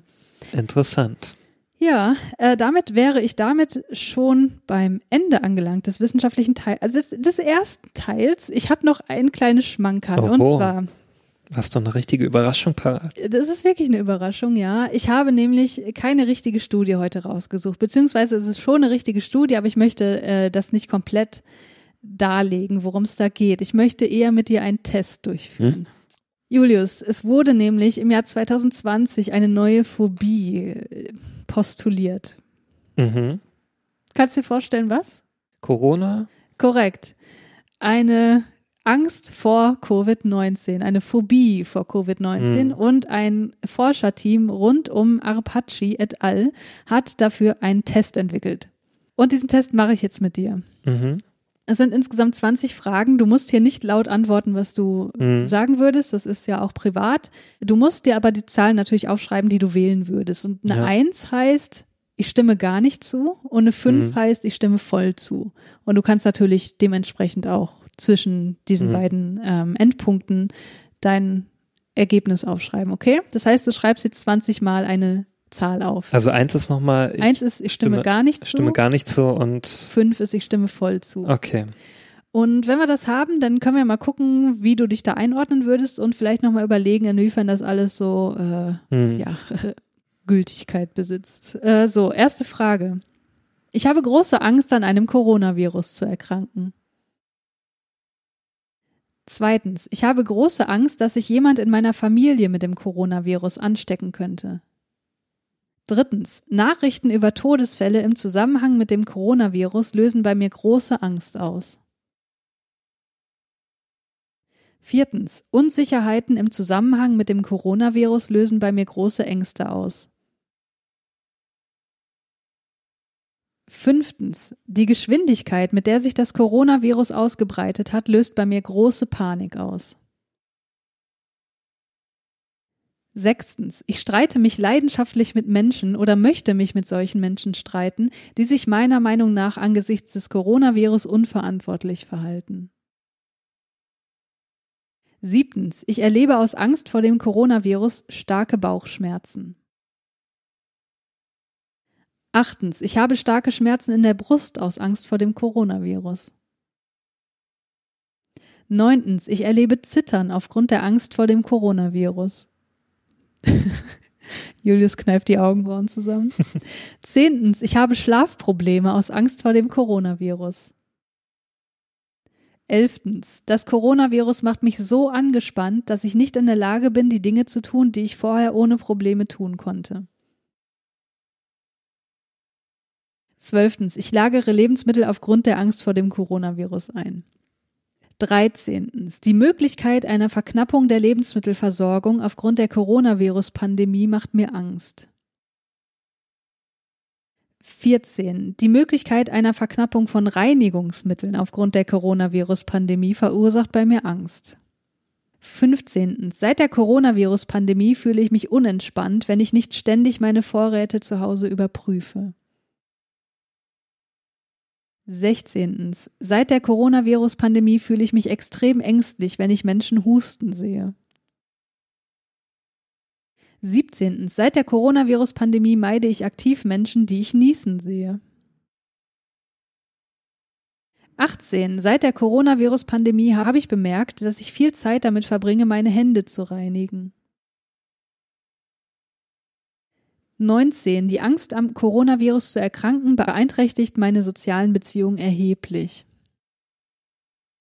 Und 20. Ich bin nicht in der Lage, meine Angst, mich bei anderen mit dem Coronavirus anzustecken, zu zügeln.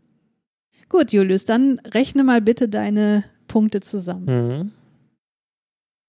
Genau 50. Ja, der Score, sprich einfach auf äh, addiert, wie viele Punkte das sind, reicht hier von 20 bis 100, also mindestens mhm. 20, weil halt immer mindestens eine 1 vergeben wurde. Ja.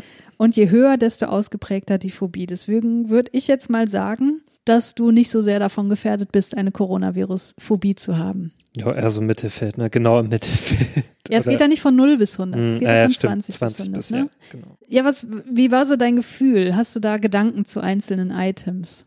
Mm, Naja, also so mit Lebensmitteln, da habe ich überhaupt keine Angst. Das hat sich ja auch eher gezeigt, dass das unbegründet war. Mhm. Ansonsten, wo ich eher Angst habe, also das war dann auch so zum Schluss, wenn ich dann andere Husten sehe Mhm. und sowas. Ja. Ähm, da halte ich mich dann eher davon fern. Aber da habe ich keine panische Angst. Es ist eher so, wo ich mir denke, nee, ich will lieber das Risiko minimieren. Ich gehe mal lieber weg. So. Ja, ja. Äh, also ich bin da nicht so unbekümmert. Ich denke dann schon drüber nach. Ne? Ja. Und ja, ansonsten habe ich, ich habe zum keinen Zeitpunkt fünf genommen. Hm. War immer eher so, ja, manchmal mehr, so bei der vier, drei oftmals. Mhm. Und bei dem Lebensmittel war es eher eins. äh, Also. Ja. Und natürlich, ja, achte ich halt sehr drauf jetzt aktuell wegen Händewaschen und so Hygiene. Ja. Aber das ist auch keine panische Angst, das ist halt einfach nur, ich halte mich nur dran, damit Ja. ich das Risiko minimiere. Ja, ja. Also das ist auch eher, am Anfang muss ich sagen, da war das noch, war ich da ängstlicher, jetzt ist da eher so eine Routine reingekommen und eher sowas wie, naja, ich habe mich jetzt dran gewöhnt. hm. Ne? Eigentlich empfinde ich jetzt aktuell keine Angst mehr. Das ist eher so, man ist damit klargekommen. Man Mhm. kennt jetzt irgendwie so die Situation. Hm. Man weiß ja jetzt auch vieles, wie man damit umzugehen hat. Und eine Impfung ist ja auch jetzt in Sicht. Ja. Deswegen ist es eher so ein Ausharren und keine Angst mehr bei mir. Ja. Ja. Also ich muss sagen, ich habe mit diesem Fragebogen so meine Probleme. Also generell mit dem Konzept einer Coronavirus-Phobie habe ich ich würde das mal in Frage stellen, Ja. vorsichtig gesagt, weil es ist nun mal eine fucking Pandemie und dass man Ja. davor Angst hat, ist ja wohl Ist auch irgendwie klar. Ähm, Außer wenn man jetzt ein Verleugner ist oder sowas. ja, gut, das, das will ich, das Thema will ich Ja. jetzt mal gar nicht ansprechen. Es ist natürlich schon so, dass wenn dich das irgendwie komplett lähmt in deinem Alltag und du auch Mhm.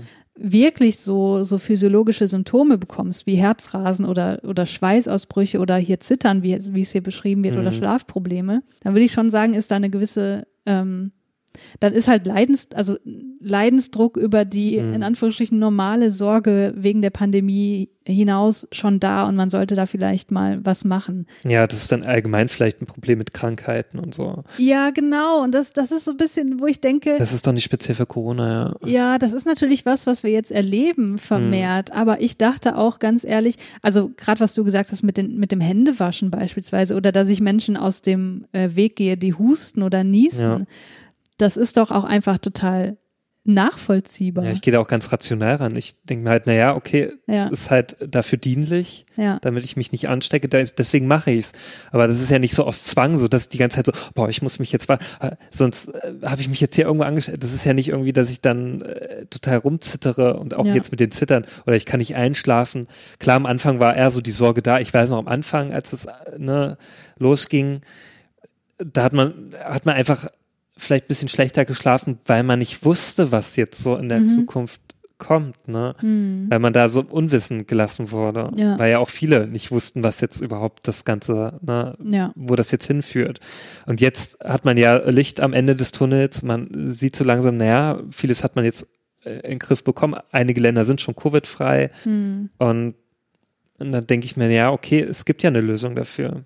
Und wenn man ja das mal vergleicht mit irgendwelchen postapokalyptischen Filmen oder so, oder ansonsten was geschieht, ist das ja recht milde, ähm, ne, wenn man ja, das so ist ausdrücken natürlich darf. immer relativ. Ja, na klar, Ich, ich klar. weiß, was du meinst. also ja. das ist jetzt natürlich keine, ähm, Keine Erkältung so. Oder was meinst nee, du? ich will auch das jetzt nicht mildern hier mit den ganzen Covid-19-Toten Ja, und so. ja. Das ist ja alles schon schlimm genug. Oder auch jetzt Ja. mit den Leuten, die sich infiziert haben, jetzt so ein Long-Covid, äh, Mhm. ne, das jetzt durchstehen müssen. Das ist ja schlimm genug. Da, und davor habe ich halt Angst. So. Aber das ist jetzt keine unbegründete Angst.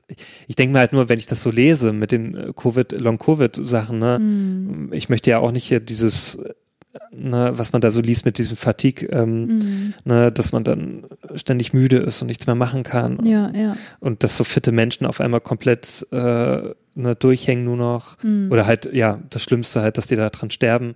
Mhm. Daran, da, davor habe ich halt Angst. Aber das ist ja nicht unbegründet. Eben, genau. Und dann hast du hier halt eben auch so ein Item wie die Angst am Coronavirus zu erkranken beeinträchtigt meine sozialen Beziehungen erheblich, wo ich sage, Ja, ja, natürlich tut es das, das sollen wir Ja. ja auch tun, das ist ja genau der richtige Weg. Obwohl, ähm, du kannst ja immer noch über äh, ähm, Chats oder so, äh, kannst du ja immer noch kommunizieren. Also in dem Fall hat es Klar. ja nicht komplett, ist es ja nicht bei mir auf Null. Also ich versuche ja trotzdem Ja, gut, genügend aber Kontakte aufrechtzuerhalten. ja, sicher, da sind wir natürlich auch in der luxuriösen Position, dass wir Ja. ja diverse digitale Möglichkeiten haben, Menschen zu erreichen, aber es gibt ja auch Menschen, die haben das nicht aus vielleicht ökonomischen Gründen Ja, oder klar. denk mal an ältere Menschen, ne, die alleine Ja, ja, zu Hause wohnen. Das ist natürlich nur ein ganz anderer Grad der der Gefährdung von durch Vereinsamung und so weiter. Aber was ich damit sagen will, und da wäre ich wirklich an anderen Meinungen interessiert, weil äh, ich habe das halt, ich habe diesen Fragebogen entdeckt und Mhm. dachte, ja, da, da muss ich was dazu sagen. Und ähm, wenn ihr HörerInnen dazu Meinungen habt, dann kommentiert doch da mal äh, sehr, sehr gern. Das würde mich freuen. Mhm. Weil ich finde, wenn man jetzt die Angst vor Covid pathologisiert, ist das falsch. So, ich Ja. kann das, ich kann das gar nicht richtig in Worte fassen, aber Ich finde es halt begründet, also wenn man Angst hat, na klar, es gibt halt diese verstärkte Angst, also dass man da Mhm. komplett ähm, Aber das betrifft wahrscheinlich auch die Menschen, die sowieso zu Hypochondrie neigen. genau. Da braucht man nicht extra noch eine neue Diagnose dafür. Aber die ich jetzt kenne, so in meinem Umfeld gibt es jetzt keinen, der da äh, panische Angst davor hat. D- Das sind halt alles so Leute, ja, okay, die wollen sich ja nicht anstecken und deswegen äh, schränken die sich ein oder ja. legen größeren Wert auf Hygiene und so weiter. Mm. Ne? Aber so bin ich halt genauso. Ja, ja. Und man macht sich halt vielleicht ein bisschen mehr Sorgen jetzt um eine Ansteckung als Was davor. ja völlig natürlich Davor habe ich mir halt kaum Gedanken gemacht, dass Ja. ich mich irgendwie anstecke, äh, anstecke, dass ich eine Grippe bekomme oder so. Mhm. Da dachte ich mir halt, ja, okay, dann lässt sich halt krank schreiben und eine Woche krank und gut ist. Ja. Und das ist ja jetzt was anderes. Wenn ich halt höre, ne, mit Long Covid und so, das möchte ich halt nicht. Ja. Ich möchte nicht, dass dann mein Körper für den Arsch ist. Hm. Ja, ist ein schwieriges Thema. Ich, ich hatte tatsächlich den Eindruck, als ich hier diesen Artikel vorliegen hatte, ich dachte, hier möchte man auf den Publikationszug Mhm. aufspringen, nach dem Ja. Motto, jetzt machen wir mal hier was zu Covid-19. Das wird schon angenommen von den Mhm. wissenschaftlichen Ja, finde ich ein ne? bisschen unsinnig. Also ich, ich will hier niemandem irgendwas Böses unterstellen, das auf gar keinen Fall. Es, es wunderte mich nur. Ja, Hat auch ein bisschen für mich so den Nachgeschmack, so dieses, weil ja oftmals so diese Corona-Leugner auch meinen, ja, seid mal nicht so panisch. Wenn irgendwie so eine Nachricht kommt über, über Corona, dann kommt immer gleich so dieses, ja, jetzt wird ja wieder Panikmache gema äh, gemacht und so. Hm. Und das ist für mich ja keine Panikmache, das ist ja nur eine Information, Ja. damit wir informiert werden, damit wir uns überhaupt darauf einstellen können. Ja. Für mich ist das ja alles keine Panikmache. hm, Für mich ist das eher die Panikmache, diese ganzen Leute, die das dann wirklich instrumentalisieren hm, für sich. Und das finde ich eher schlimmer. ja. Also diese Berichterstattung ist doch ganz normal. Muss man natürlich machen. Ja, Julius, hast du denn abschließend noch irgendwas zu sagen zu Vertigo oder der Phobie? Ja, Vertigo ist ein sehr sehenswerter Film. Hm. Besonders wenn man sich für Filme aus der damaligen Zeit interessiert und auch insbesondere für Hitchcock. Und auch in dem Fall für ähm, Phobien. Ja, finde ich, ist aber alles keine Voraussetzung. Es ist einfach ein sehr, sehr guter Film. Punkt. Ja. Oder wenn man mal so misogyne äh, Männer sehen möchte. Aber die sieht man ja oft. Ja, da muss man nur mal rausgucken. Ne? Muss man nur mal auf die Straße gehen. oh, ich bin heute gemein. Ja. Ach, ist doch nicht gemein. Ich Hast du noch, das. hast du noch letzte Worte an unsere HörerInnen? Ja, ich möchte gern mal wieder Kommentare lesen. Das würde mich freuen. Ja. Also wenn ihr was äh, liebe Worte übrig habt oder auch ein bisschen Kritik, was man vielleicht besser machen kann oder was uns schon gut gelungen ist Oder halt äh, Feedback zu dieser Oder- Studie genau. oder dem Fragebogen. oder zu der. Folge an sich, was ihr schön fandet oder weniger gut oder ja, Haben wir zu viel gerantet. haben wir zu viel gerantet, sind wir zu sehr vom Thema abgekommen. Ja. Gibt's Corona doch nicht? Doch, das gibt's aber. Fandet ihr No Man's Land auch so großartig wie wir? Ja, Es gibt genug äh, Dinge zu besprechen. ja, dann schreibt uns doch oder ja, lasst uns eine schöne Kritik da mit ein paar schönen Sternchen auf Apple Podcast. Am besten fünf natürlich, aber ihr dürft auch gerne weniger geben. Nein, das ist äh, nicht vorgesehen. Damit würde ich sagen, sind wir am Ende angelangt. Wir wünschen euch einen wunderschönen Tag und hören uns bald wieder. Bis dann, ciao. Tschüss.